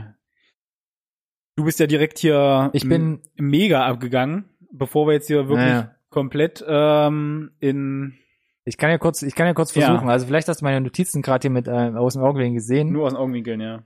Ähm, ich will meine Thesen ja begründen, muss deshalb ein bisschen zum Urschleim ähm, zurückkehren. Und die Frage ist natürlich, wenn Leute sagen, das ist kein Weihnachtsfilm, dann frage ich mich ja, was ist denn ein Weihnachtsfilm? Genau. Also, was, was ist denn Weihnachten überhaupt? Oh Mann, meine Güte, du gehst da aber halt wirklich äh, Ja. tiefschürfend dran. Ich mache jetzt so einen riesigen Bogen, ne, der irgendwie 2000 Jahre umfasst. Kann man ja mal machen. Willst du damit anfangen oder sollen wir erstmal mit deiner ersten These starten tatsächlich? Meine ersten These. Das wäre dann so ein bisschen filmanalytischer. Da ging es ja darum, er ähm, Nee, ich, ich glaube, ich muss das kurz erklären, einfach da, damit man, damit man mein, mein, mein Background so ein bisschen. Ähm, Du, wenn du es aus dem System haben möchtest, dann, ja, dann ich muss das einfach, einfach gerade wegkriegen. Also tu es. für mich war interessant, was ist denn eigentlich Weihnachten, wenn man sagt, es ist vielleicht, es ist vielleicht kein Weihnachtsfilm. Weihnachten, klar. Fest der Geburt Jesu Christi. Also wirklich so ein, ja, urreligiöses Ding letzten Endes. Es ist eins der drei Hauptfeste ähm, des Kirchenjahres neben Ostern und Pfingsten. Die Frage ist ja aber schon, wie hat sich denn Weihnachten eigentlich entwickelt? Klar, man hat da irgendwie seinem ähm, äh, da e- einem Prediger letzten Endes gehuldigt und gesagt, das ist, ähm, wenn man sich das eigentlich mal zusammenliest, wie man irgendwann mal auf den 25. Dezember zum Beispiel gekommen ist, ist, ist schon witzig. Ähm, wie hat sich denn Weihnachten an sich, also die heilige Nacht über die Jahrhunderte entwickelt? Letzten Endes war es ja eine Huldigung des Geburtstages, letzten Endes. Dann kamen irgendwann Krippenspiele dazu. Ich habe es versucht mal ein bisschen zu recherchieren. Das war irgendwie im 11. Jahrhundert. Dann hat man irgendwann gesagt, so ein Weihnachtsbaum passt ja eigentlich auch ganz gut dahin. Das war irgendwie im 16. Jahrhundert. Dann kamen noch familiäre Geschenke dazu. Dann im 19. Jahrhundert fing man irgendwie an mit Adventskranz und ganz viel Schmuck. Und letzten Endes, 19. Jahrhundert, kam dann auch irgendwann der Weihnachtsmann dazu, der einem die Geschenke gebracht hat, bis er dann durch Coca-Cola irgendwann auch noch rot eingefärbt wurde. Und das ist ja heute das Paradigma oder letzten Endes das, was wir heute als Weihnachtsfest vor uns haben. Und der Sinn von Weihnachten damals, Welches damals? ja, ich sag mal, als, als, als Urbasis, ähm, also von vor 2000 Jahren, Okay. meines Erachtens fußt ja zum Beispiel auf den Geboten. Also letzten Endes da, wo das ganze Christentum oder teilweise auch das Judentum ja, ja, drauf fußt. Zum Beispiel drittes oder viertes Gebot. Ne? Ich will jetzt nicht so viel in, in den theologischen Bereich gehen, aber Ein bisschen spät für diese Entschuldigung. ne? ja, drittes Gebot, ne, Gedenke des Sabbats, halt ihn heilig, also Feiertage, ne? Der siebte Tag irgendwie, den sollst du huldigen, da sollst du keine Arbeit tun. Und das vierte Gebot, äh, du sollst deinen Vater und deine Mutter ehren. Was man ja so ein bisschen interpretieren kann, Familie, Freunde, Liebe beisammen sein. Und das ist ja, glaube ich, das auch, wo es sich hinentwickelt hat. Also das Fest der Ruhe und Besinnlichkeit und Zeit mit Menschen, Freunden und seinen Liebsten verbringen. Und den Bogen, den muss man ja auch erstmal verstehen. Also wo kommt Weihnachten eigentlich her und was ist es heute? Und dann war für mich die nächste Überlegung, höchstens du willst noch kurz was dazwischen schmeißen. Ich habe dem nichts hinzuzufügen. Okay. Was ist denn, was ist denn ein Weihnachtsfilm? genau. Was ist ein Weihnachtsfilm? Und ich habe mich da einfach mal rotzefrech bei Wikipedia bedient. Oh Mann, hast Ja. du ein Zitat? Ja. Unglaublich, woher weißt du? Ja, ja, ja, keine Ahnung. Wikipedia sagt zum Beispiel, auch was man von Wikipedia halten möchte, aber da sitzen ja letzten Endes auch nur Leute dahinter. Zitat. Weihnachtsfilme sind Filme, die das Motiv Weihnachten und die damit verbundenen Bräuche zum Inhalt oder als Zeitschema verwenden. Zitat Ende. Das definiert ja eigentlich schon mal ganz gut. Ja. Und ähm, in Deutschland ist zum Beispiel auch aus der Quelle Der zweite erfolgreichste Weihnachtsfilm ist zum Beispiel Santa Claus, eine schöne Bescherung von 1994 mit Tim Allen, Ja, der aus Versehen zum Weihnachtsmann wird. Und da hat man ja schon das volle Programm. starker Film. Damals fand ich. Rudolph the Reindeer, roter Weihnachtsmann, weißes, buschiges Haar. Die hauen schon, Also das ist halt schon uramerikanisch Ja. eher. Also das ist ja auch sehr westlich angehaucht, so wie wir es mittlerweile kennen, das Weihnachtsfest. Ähm, und dann gibt's auch so Sachen, wo ich mich frage, werfe ich mal in die Runde, Sissy. Oder drei Haselnüsse für Aschenbrödel. Was, was, was fällt einem da, was fällt da der Community als erstes ein? Wann guckt man das? zu Weihnachten. Zu Weihnachten, ja, genau. Haben die Filme irgendwas mit Weihnachten zu tun? Eher nicht. Eher nicht. Ja, hier, drei Aber Haselnüsse. zumindest Märchen ist halt äh, bekannt, dass, du, äh, dass die zu den Weihnachts- und Neujahrsfeiertagen laufen und du halt auch leider die Zeit hast, den Spaß dann halt im Fernsehen auch zu schauen. Ja, aber da läuft ja schon ein bisschen auseinander. Klar, das spielt irgendwie im Winter, im Schnee, aber hat ja eigentlich Aber auch nicht immer. Ja, auch nicht immer. Aber jetzt drei, Diese drei, drei Beispiele, ja, Haselnüsse zum Beispiel. korrekt, jetzt. ja. Aber hat per se erstmal nichts mit, mit dem Weihnachtsfest zu tun. Also es gibt keinen direkten ähm, Bezug. Und dann ist ja die Frage, die es daraus ergibt, was ist ein Weihnachtsfilm?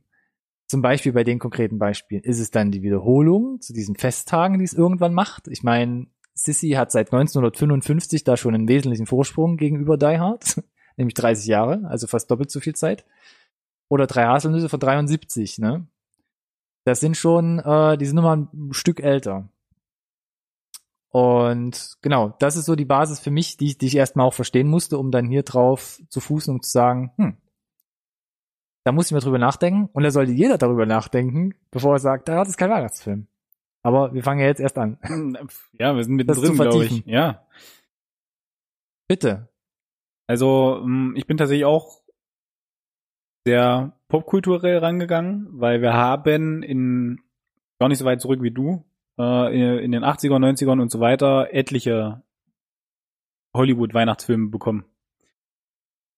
Die sind halt gefühlt immer nach dem gleichen Schema F aufgebaut.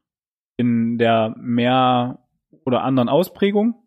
Ähm, genau. Und ich habe jetzt versucht hier auch ein bisschen direkt auf äh, auf den Film unserer Wahl zu münzen.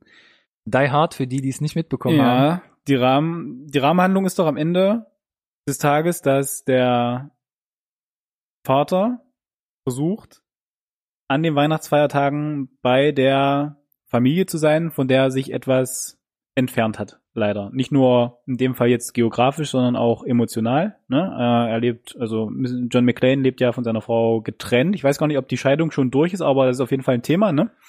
Ähm, es wird, äh, glaube ich, äh, nicht fest zugesagt in Genau, Film. ne? Und äh, es existiert auf jeden Fall auch eine Tochter. Und ja, er kommt halt, um das so ein Stück weit zu kitten. So, das ist ja schon mal, denn da würde ich sagen, Was ja fast schon Details sind, ne? Also Kernaussage, ein Vater will zu seiner Familie zur Weihnachtszeit. genau. Zum Fest der Besinnlichkeit, wie auch immer. So, das würde ich sagen, ist dann schon mal äh, erstmal ein Check. Genau. Und davor kann man ja sagen, schon mal Check Nummer eins, sogar davor, es, es spielt einfach zur Weihnachtszeit. Es spielt Richtig, an, absolut. Aus, Am- auch auch wenn es in LA ist. genau, auch wenn es in LA ist und kein, man äh, vorerst keinen Schnee sieht, aber Genau. es spielt Ja. zur Weihnachtszeit. So, Und, und, so wie er sich beeilen muss, ist es auch, scheint es schon relativ nah an Genau. Heiligabend dran zu sein. so, und mit dieser, mit diesem Hauptplot äh, gibt es etliche Filme, die damit quasi verarztet sind. Genau. Aber Die Hard hört er, hört er damit nicht auf. Nee, also wir haben das Setting und wir haben das Thema. Genau, aber wir haben noch ein weiteres Thema. Wir haben nämlich den Bösewicht, den Schergen, der versucht, Weihnachten zu zerstören. oh, damn. Nicht? Doch, es ist. Zumindest für die Leute, die er als Geiseln genommen hat, ist, Ja. glaube ich, Weihnachten erstmal einigermaßen gelaufen. Ja.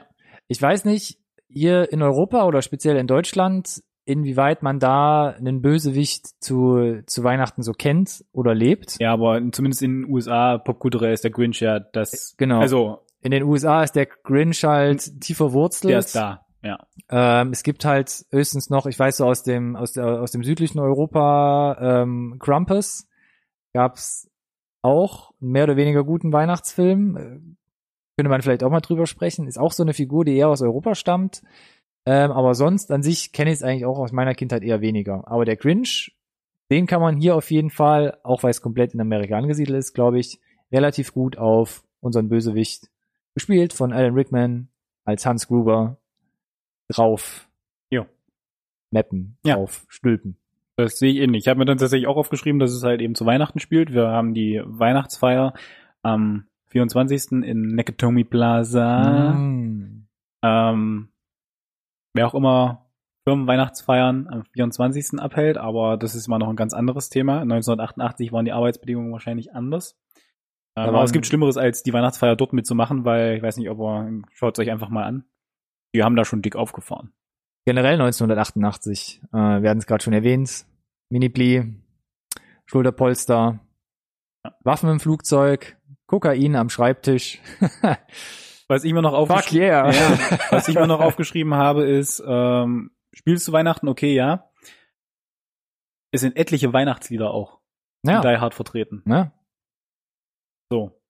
Ja. Let It Snow, Winter Wonderland, Ich muss es mir aufschreiben hier. Ich habe, der Film beginnt ja mit ähm, Christmas in the äh, Christmas in the Hollies von Run DMC. ja, genau, in der Limousine, Das ist Weihnachtsmusik. Autorolle, ja, aber es ist Ja. weihnachtlich bezogen. Und ähm, ich springe direkt in das Thema, weiß nicht, ob ich es dir vorwegnehme, ähm, an die Freude.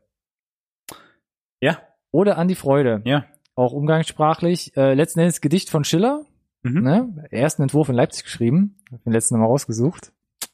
Kleine Anekdote.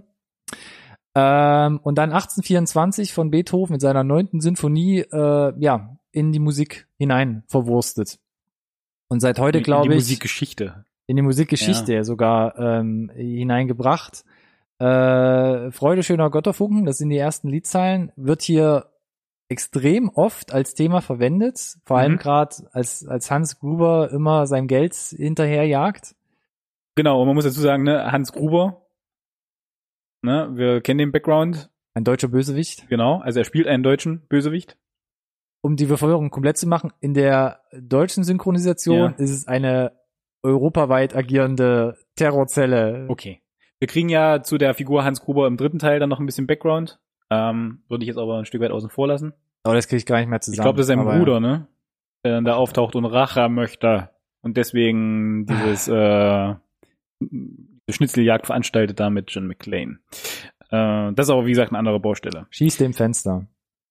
Ich fand es tatsächlich, weil du gerade bei Hans Gruber bist, ganz lustig. Ich muss es mir aufschreiben und äh, einmal ablesen. Äh, der Komponist von Stille Nacht, Äh, wie, wie hieß er? Auch Fran Gruber. Franz Gruber, Franz Gruber. nicht zu verwechseln mit Hans Gruber, unser, unserem, unserem Bösewicht, ja, ein gut. äh, österreichischer Komponist. ah, äh, tatsächlich. Aber ich wage jetzt die Transferleistung, äh, dass da irgendein Drehbuchautor ganz viel Spaß bei der Namenssuche hatte das kann gut möglich sein. und ja. glaube ich darüber gestolpert ist. Und worauf ich hinaus möchte ist, dass, der, er hat sich für den Komponisten von Stille Nacht entschieden. Ja.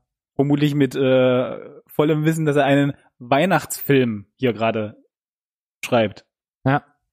Hypothese von mir natürlich, ne? Werden wir nie erfahren, außer wir kriegen den hier irgendwann mal auf einen Hot Seat, aber wollte ich nicht unerwähnt lassen. Und äh, wo wir schon bei lustigen Namen sind, wie heißt denn im Film die Frau von John McClane? Ach so. Sie heißt Holly. Oh. Ha. Hat das irgendeine Bedeutung? Das kann natürlich sein. Vor allem im Amerikanischen äh, kriegt man da, glaube ich, sehr weihnachtliche Gefühle. Wollte ich nicht unerwähnt lassen, weil einfach Ja. nur lustig. Äh, ja. Muss man auf jeden Fall mit reinbringen. Genau, um nochmal äh, die Rolle rückwärts zu machen. Äh, Freude schöner Götterfunken. Ähm, ich habe hab ich die da jetzt. nee, alles gut, alles gut. Ich wollte es nochmal aufgreifen im Sinne von, dieses Thema kommt ja immer wieder. Und das ist ja nicht nur beiläufig wie Let It Snow. Weil so Sachen wie Winter Wonderland oder Let It Snow, das ist ja schon, das ist ja schon verwässert. In diesen Songs, in diesen, in diesen Mhm. Pop-Songs der Moderne möchte ich sagen, geht's ja eigentlich um, um Schnee und Schlitten und da kommt der Weihnachtsmann, da geht's ja gar nicht mehr so um, um, um den, um das große Bild letzten Endes. Aber das, was man von Beethoven bzw. Schiller hier mal wieder reinbringt, ne, ich habe hier auch nochmal eine Strophe rausgenommen. Ähm, Zitat, wem der große Wurf gelungen, eines Freundes Freund zu sein, wer ein holdes Weib errungen, mische sein Jubel ein. Ja, wer auch nur eine Seele seinend auf dem Erdenrund und wer es nie gekonnt, der stehle weinend sich aus diesem Bund. Zitat Ende. Das greift ja so viele Sachen von Die Hard auf, diese eine Strophe. Also wir haben Freundschaften, die hier entstehen zwischen John McClane und Ja. Al Powell, der letzten Endes seine Funkverbindung äh, Mhm. nach draußen außerhalb des Plaza-Gebäudes ist. Ähm, er hat ein, ein holdes Vibe letzten Endes, was er ja auch äh, beschützen, retten möchte. Ähm, und es gibt natürlich welche, die halt nur böse Absichten haben und ähm, dem natürlich dem Ganzen konträr entgegenstehen. Und ja, Freude schöner Götterfunken sagt es ja eigentlich schon. Die Melodie, äh, Freude, Götterfunken, es ist eine positive Emotion, es ist, äh, man, man strebt Hoffnung, äh, ist so die Definition äh, ja des menschlichen Tuns, des Lebens an sich. Du, wir haben hier äh, dieses- bei Die Hard oder an die Freude äh, Bingo, würde ich sagen. Ja, und dieses Ja. Thema kommt so oft und das nicht ohne Absicht und ist dafür metatechnisch, also den meisten Weihnachtsfilmen würde ich sogar sagen, weit voraus sogar, was das angeht. Ja. Das, äh, ja, Ich sehe es gerade mal bei dir, machen. ja, äh, wo sich tatsächlich unsere äh, nicht vorher abgestimmten Notizen matchen. Ich habe mir auch äh, aufgeschrieben, dass es äh, am Ende des Films schneit. Ja, in der Tat. Also, schneit natürlich nicht wirklich, aber es gibt möglicherweise äh, Naja, bedingt durch eine Reihe von Explosionen, ein Feuerchen. ein Feuerchen, regnet es weiße, unbeschriebene Akten und Blätter des Bürogebäudes vom Himmel. Ja. Und der Held kommt natürlich mit seiner, mit seiner, mit seinem Vibe zusammen, zusammen.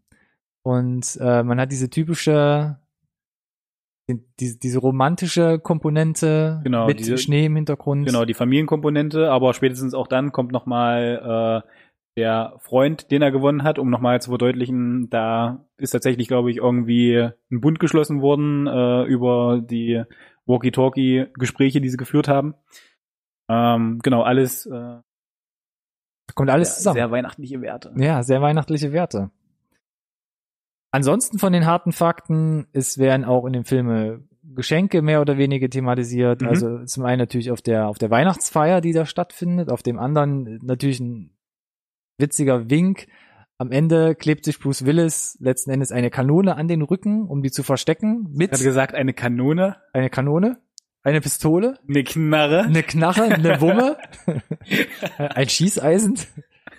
Okay, das ist ein bisschen zu oldschool. Okay, eine, was soll ich sagen? Wie heißt es? Eine Knarre. Eine, eine Pistole. Okay, eine Handpistole, eine Knarre, eine Pistole. Auf den Rücken und wie klebt er sich das dran? Mit Geschenkklebeband, Ja, Papier. Ja. Mhm. Und was macht er damit? Er überrascht seine Widersacher. Also mehr in, die, in diese Geschenkdefinition kann man ja eigentlich äh, gar nicht hineininterpretieren und auch da Hut ab der äh, vor den Drehbuchautoren. Die hauen es aber auch ganz plakativ raus, ne? Ja, Indem er dem einen äh, Bösewicht, den er dann da legendär. umhaut, äh, noch eine lustige Nachricht äh, für die noch lebenden Bösewichte hinterlässt. Nämlich, ho, ho, ho. Jetzt habe ich eine Maschinenpistole. Ja. Ho, ho, Jetzt einfach mal ins. Deutsch übersetzt. Aber ja, es da haben sie sehr plakativ äh, dann auch äh, dem Zuschauer einfach mal ins Gesicht gehauen. Ja. Ähm, jo. Ich könnte von meiner Seite dieses Weihnachtsmotive-Ding eigentlich Mhm. schon, schon abschließen und würde sagen, Hypothese bestätigt. Ja. Versucht gerne dran zu rütteln, schreibt es in die Kommentare. Ähm, fairerweise muss man sagen, man will ja auch ein bisschen diesen, diesen weihnachtlichen Vibe haben, wenn man den Film sieht. Mhm. Einziger Minuspunkt, wann kam denn der Film raus? Im Juli in den USA. Im Juli 1988 in den USA. Das Ja. war natürlich jetzt nicht so, das war schon sehr, sehr Bin vorweihnachtlich. ich mir auch nicht sicher, was sie sich dabei gedacht haben. Weiß auch nicht genau. Kann man aber entschärfen. Im Rest der Welt lief das Ding frühestens im September an und äh, in Deutschland war es sogar, jetzt muss ich gerade noch ein bisschen später, glaube ich, ne? Ähm, Meine ich. Das war irgendwann November. Kann es mir gerade nochmal Das ist ja quasi Ja, fast- es war November. Fast die Adventszeit. Ab September in der in der EU, also in Europa und dann November hat's das Ding Ja, auch vor der Erderwärmung lag da bestimmt auch schon Schnee. hat's das in die BRD geschafft, Westdeutschland. so viel dazu. Hast du denn noch irgendwelche, äh, ich weiß nicht, wenn du recherchiert hast, Ja. über äh, Argumente gestolpert, die dagegen sprechen würden, dass es sich um einen Weihnachtsfilm handelt? Ich muss kurz überlegen. Also du hast ja auf jeden Fall nicht aufgeschrieben. Naja, nee, ich habe es nicht aufgeschrieben. Ja, klar, weil ich bin ja, ich habe so eine leichte Pro-Haltung, hört man vielleicht schon raus. Äh, man könnte natürlich Leicht. jetzt sagen, ich gucke mir den Film erstmal unbewusst an, gucke mir den von einer relativ flachen Perspektive aus an. Dann kann man natürlich sagen, da wird geschossen, äh, da kommen Menschen um, da spritzt Blut. Ja, auch da ist vieles explizit dargestellt, wenn die Kniescheiben irgendwie weggeschossen werden. Hm. Ähm, expl es explodieren Häuser und es splittert Glas und was weiß ich. Das ist hat nichts mit Weihnachten zu tun. Genau, also man muss tatsächlich sagen, die Mehrheit der klassischen Weihnachtsfilme, wie wir sie jetzt so von Hollywood äh, geboten bekommen, richten sich natürlich äh, an ein Familienpublikum. Nicht ohne Grund äh, hatten wir eingangs über Once Upon a Deadpool gesprochen, den sie Ja. familiengerecht nochmal ins Kino bringen, mit Richtig. einem weihnachtlichen Twist, aber eben familiengerecht. So für mich persönlich ist das jetzt nicht abträglich. Es ist völlig okay, wenn es auch Weihnachtsfilme gibt, die sich an, äh, an ein erwachsenes Publikum richten.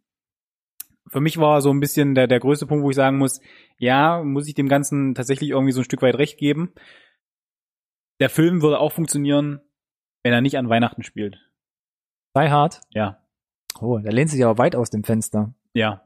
Also der, der, der, der Grundplot, äh, Polizist die letzte, versucht die letzte Chance, um seine Familie zu kitten.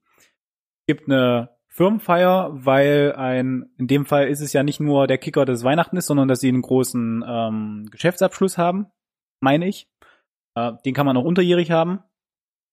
Was würde passieren, wenn der ganze Spaß im Juli, wo er in den USA im Kino kam, spielen würde? Äh, es würde sich nichts ändern. Naja, wenig. Oder äh, genau, also klar, wir haben über die Details gesprochen, wie zum Beispiel Ho Ho Ho, die Nachricht, die er hinterlässt. Ähm, und der Gag mit dem Geschenkband. Es wäre vielleicht nicht so pointiert, wie es jetzt geworden ist, Mhm. aber der grundlegende Film würde funktionieren. Ja. Ähm, aber, Mhm. ja, das ist ein Argument dagegen. Wenn ich aber es wollte und ein bisschen recherchiere, könnte ich auch etliche Weihnachtsfilme finden, die auch, weiß ich nicht, auch in der, im Allgemeinen als Weihnachtsfilme angesehen werden, bei denen es vermutlich genauso ist. Sicherlich. So, von daher, ja, ein Argument dagegen, aber genauso gut halt äh, für mich ein nicht stark genuges Argument Ja. dagegen. Ja. Ja, und gerade dieses Weihnachtssetting, wir haben ja erwähnt, wie es überall auf vielen Ebenen durch den Film zieht, hält für mich den Film noch ein bisschen mehr zusammen dadurch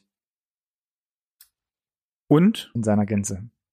das letzte Argument, weiß nicht, ob das für dich in irgendein- irgendeiner Form ein Gewicht hat. Ja. Bruce Willis Oha.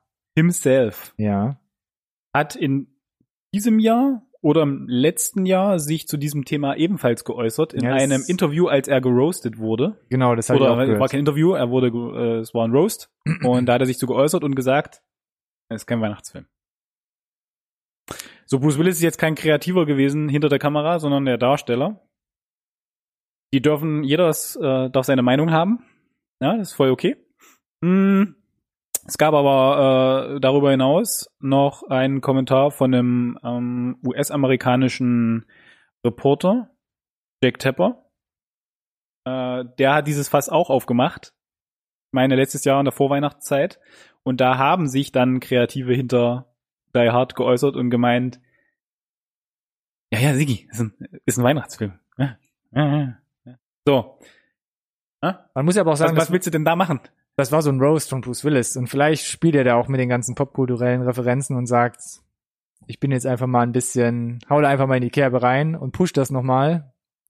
Einfach mal mit einer kontroversen äh, Äußerung in die Medien bringen. Ja, mit so einem Augenzwinkern sagen, nee, Mit dem Augenzwinkern. aber guckt euch doch nochmal äh, an, um äh, sicher zu gehen, was ihr da sagt. Ansonsten äh, komme ich gerade zu These 2. Doch schon. Ja, doch schon. Ratzfatz fast wieder, ne? Die Hard vertritt urchristliche Grundwerte. Ich habe es vorhin schon gesagt und auch mehrmals angerissen. Es schwingt immer durch den Film. Es geht um das Fest an sich, also um, um einen Ruhetag, um, äh, um ein äh, ja, besinnliches Fest letzten Endes. Ja. Und es geht darum, in erster Linie seine Familie zu ehren, beziehungsweise zu lieben. mhm. Ja, drittes, viertes Gebot, Ja. ich habe das vorhin schon mal gesagt. Und das ist ja letzten Endes auch ähm, dieser rote Faden, der sich, der sich da durchzieht. Ihm geht's ja in erster Linie nicht darum, die Typen da abzuknallen oder niederzumachen. Geht ihm darum, seine Familie zu beschützen. Es geht darum, die Familie zu beschützen und er denkt ja noch wirklich im großen Bild, es geht ja nicht nur um seine Familie, sondern um alle letzten Endes, Ja. die da im Gebäude gefangen sind und Mm. letzten Endes ähm, da sind. Und er, ja, opfert sich letzten Endes oder bäumt sich alleine gegen sie auf und ähm, versucht, die Sündigen letzten Endes da einzufangen. Der uneigennützige Retter. Genau. Gibt im Zweifel sein eigenes Leben. Und man sieht auch, oder es wird zumindest dargestellt, ich möchte jetzt weniger sagen, man sieht, das ist die gerechte Strafe, ne? Die Bibel sieht das ja, glaube ich, ein bisschen anders, aber man sieht auch mehr oder weniger, was passiert, wenn du dich eben nicht zum Beispiel an die Grundfesten des Christentums, der zehn Gebote oder was auch immer hältst. Also wir haben da von den Bösewichten ausgehend, äh, Bösewichten ausgehend, wir haben da, du sollst nicht töten, fünftes Gebot, du sollst nicht stehlen, siebtes Gebot, du sollst nicht lügen, achtes Gebot, oder du sollst irgendwas begehren, sei es jetzt dein Nachbarshaus oder irgendwie sonst wem, neuntes und zehntes Gebot. Also sie äh, ziehen da schon alle Register und es gibt da so viele Parallelen, die kann man einfach nicht von der Hand weisen. Das ist korrekt. Von daher ist dieser Film äh, auf so einer starken Basis, wo ich sage, so probiert mal dagegen zu interpretieren. Ja, wie gesagt, also äh, ich bin da komplett d'accord mit dir. Ähm, ich glaube halt einfach nur, dass, äh, um nochmal auf diese pseudowissenschaftliche Umfrage zurückzukommen, ja, viele da, glaube ich, jetzt gar nicht so in die Tiefe darüber nachdenken. Und ich glaube tatsächlich, äh, dass die, der, der Gewaltgrad so der ausschlaggebende Faktor ist, gerade vielleicht auch für die älteren Semester, wahrscheinlich. Die halt eine gewisse Assoziation haben mit, was ist ein typischer Weihnachtsfilm. Aber es darf halt auch untypische Weihnachtsfilme geben. Also Ja. es darf Weihnachtsfilme jedes Genres geben, du hast, äh, hast Krampus erwäh- erwähnt. Das ist alles voll in Ordnung. Eine schließt das andere für mich nicht aus. Ja. Ich meine, und nur weil Weihnachten ja letzten Endes die Andacht an die Geburt Christi ist, heißt es ja nicht, dass wir komplett ausblenden dürfen, wie er auch Jesu Christi letzten Endes Ja. zu, zu Tode gekommen ist. Mhm. Ich meine, er ist ja auch nicht äh, im Schlaf von uns gegangen, sondern Ja. sein Tod war jetzt, möchte ich sagen, auch nichts für sensible Gemüter. Aber das Fass möchte ich jetzt nicht aufmachen. Naja, lieber nicht. Aber man muss ja nicht vor allem die Augen verschließen. Auch wenn es vielleicht das Fest der Besinnlichkeit ist, wie man es mittlerweile interpretiert. Da, wo Licht ist, gibt's immer auch ein bisschen Schatten. Ansonsten hätte ich, wie gesagt, noch meine dritte These. Ich weiß nicht, ob du sonst weit noch was beizusteuern hast. Ich habe noch behauptet, Die Hard spielt das Leben von Jesus Christus wieder. Oh ja, stimmt, das war ja. Mm. Na, um den Kreis zu schließen. Und für mich auch, John McLean, gerade angerissen, ähm, er versucht nicht nur seine Familie, sondern auch die anderen zu beschützen. Zeitgleich sagt er auch, zum Beispiel auch am Anfang des Films, er kommt aus New York und hat so viel Arbeit, er muss sich mit so vielen Leuten und Verbrechern abtun. Er ist quasi so ein, ein wandernder Hirte, Uiuiui. der versucht gerade auch in seiner Heimat, ne, die Schäfchen irgendwie zusammenzuhalten und dafür zu sorgen, dass sie eben nicht weiter vom, vom rechten Pfad abkommen. Mhm, mhm, mhm. Ähm, ja, und ist letzten Endes wie so eine Art, ja, auch als Prediger unterwegs oder auch dann in seiner, in seiner Mission im Nakatomi Plaza unterwegs, um da äh, seine Anhänger zu finden, im Sinne zum Beispiel von Al Powell, Okay. Den er zu Hilfe ruft, oder auch andere, die er zu Hilfe ruft, die vielleicht nicht direkt auf ihn einsteigen, sondern Mhm. von seinen Rufen, Notrufen, wie auch immer, nicht direkt angetan sind oder das nicht wahrnehmen. Ähm, ja, und letzten Endes wird er zum Retter, dem man nachsagen kann, der versucht, diese, diesen kleinen Mikrokosmos im Gebäude, diese kleine Welt von Sünden zu befreien. Ja. Und ähm, man, man kann noch weitergehen, man kann ihm fast nachsagen, die wiederholte Auferstehung von seinen Nahtoderfahrungen, die er hat. Weil er von einer unlösbaren Situation in die nächste gerät Naja, er wird und trotzdem nicht drauf geht. Ja, er wird fast erschossen, er wird äh, fast in Luft gesprengt, äh, Vom, vom Gebäude gestürzt. vom Gebäude gestürzt, äh, schwer verletzt in allen möglichen Volle Programm. Varianten. Barfuß ist er da unterwegs. Genau. Barfuß sogar, ja. Wandelt er. Und ähm, vielleicht auch da ein, ein Tipp von den Drehbuchautoren John McClane, die Initialen JC. Na, macht's Bing. nee. Ja, alles gut. Hashtag Jesus Christus. Oh. Ja. Ich mache noch ein ernstes Gesicht, um das wirklich als ernsthaften Fakt dastehen zu lassen. Ja, Ist wie mir gesagt, gelungen, also, ich glaube schon. Du, wie gesagt, also ähm, ich bin mir aber nicht ganz sicher dann tatsächlich bei diesen äh, Drehbuchgeschichten und bei der bei den Namensfindungen, ob sie halt wirklich, also hier hin und wieder fügt sich auch einfach mal der Zufall, Aber ich glaube auch bei ganz vielen sitzen halt einfach da und denken sich, Damit werden wir die Leute 30 Jahre wäre wär beschäftigen. einfach unglaublich lustig, wenn wir das machen das einfach erstmal niemandem auffällt.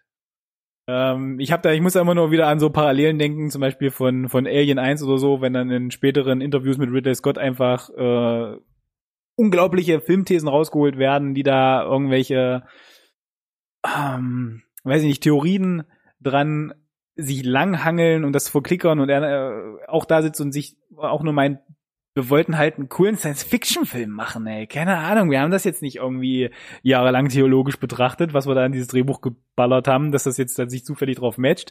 Ist total schön für euch, ja, wenn ihr da Spaß dran habt, aber wir wollten halt irgendwie einen Film machen, um Geld zu verdienen halt. Ja. Der ist ein bisschen überspitzt formuliert gewesen, aber wie gesagt, ähm, ich glaube, es ist immer so eine Mischung aus beidem. Sicherlich, ja. Das ist auch tatsächlich äh, ganz witzig. Gerade auch, weil wir ja schon den, äh, den Frauennamen Holly mit hatten. Ähm, von daher glaube ich, dass zumindest bei den Protagonisten die Vornamen nicht unbedingt äh, zufällig sind. Oder die äh, Namen generell nicht zufällig sind. Wären zumindest sehr, sehr viele Zufälle. Mhm. Aber man weiß ja nie. Das ist richtig. Aber ich denke, Wir haben unseren Punkt gebracht. wir haben unseren Punkt gebracht. Überraschenderweise beide, oder was heißt überraschenderweise? Wir hatten beide den gleichen Standpunkt an der Stelle. Ja? Das kann man so sagen, ja. Ja. Und wir haben uns nicht abgesprochen. Das kommt ja noch dazu. Tatsächlich nicht. Äh, Ja. ja. Ja. Ja, von daher Ansonsten würde ich das, glaube ich, so stehen lassen. geht mir auch so. Nichtsdestotrotz äh, scheint es ja ein halbwegs kontroverses Thema zu sein, weil wir nicht mal bei 50-50 sind. Äh, dieser einen Umfrage der ominösen äh, glauben dürfen. Äh, Ja. Wäre ganz spannend. Ist das immer noch so? Wäre eine Sache, die mich tatsächlich interessieren würde. Nutzt gerne die Kommentarfunktion oder äh, nehmt über Social Media Kontakt auf. Nochmal der kurze Reminder, findet uns äh, unter NSRT Podcast. Gerne auch den Hashtag benutzen oder halt einfach das YouTube-Video kommentieren. Und lasst uns doch einfach nur kurz wissen, yay or nay. Yay oder nee? Weihnachtsfilm, yay or nay. Guckt euch den Film gerne nochmal an. Genau. sagt uns- Läuft mit Sicherheit, wenn er nicht auf irgendeinem anderen äh, Genau. Wege findet, scha bitte? Was? Kauft oder streamt Mach einfach weiter. im Fernsehen. Richtig. Könnte ich mir vorstellen, in der Vorweihnachtszeit. Nicht, weil irgendjemand glauben würde, dass es äh, ein Weihnachtsfilm ist, sondern aus Tradition. Ja.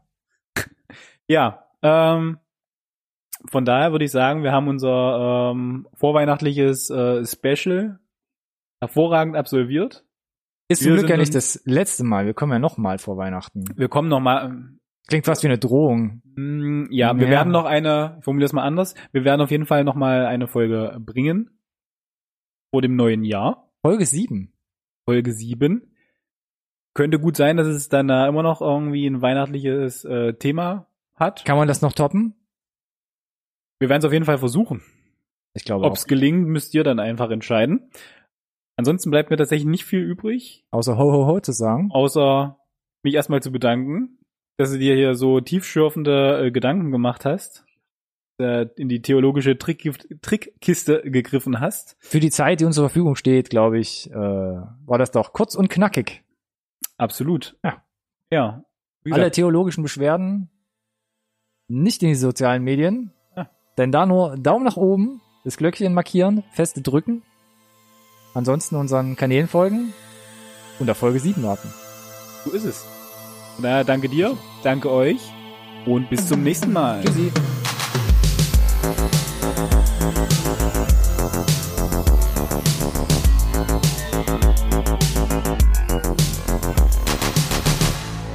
This conversation can serve no purpose anymore. Goodbye.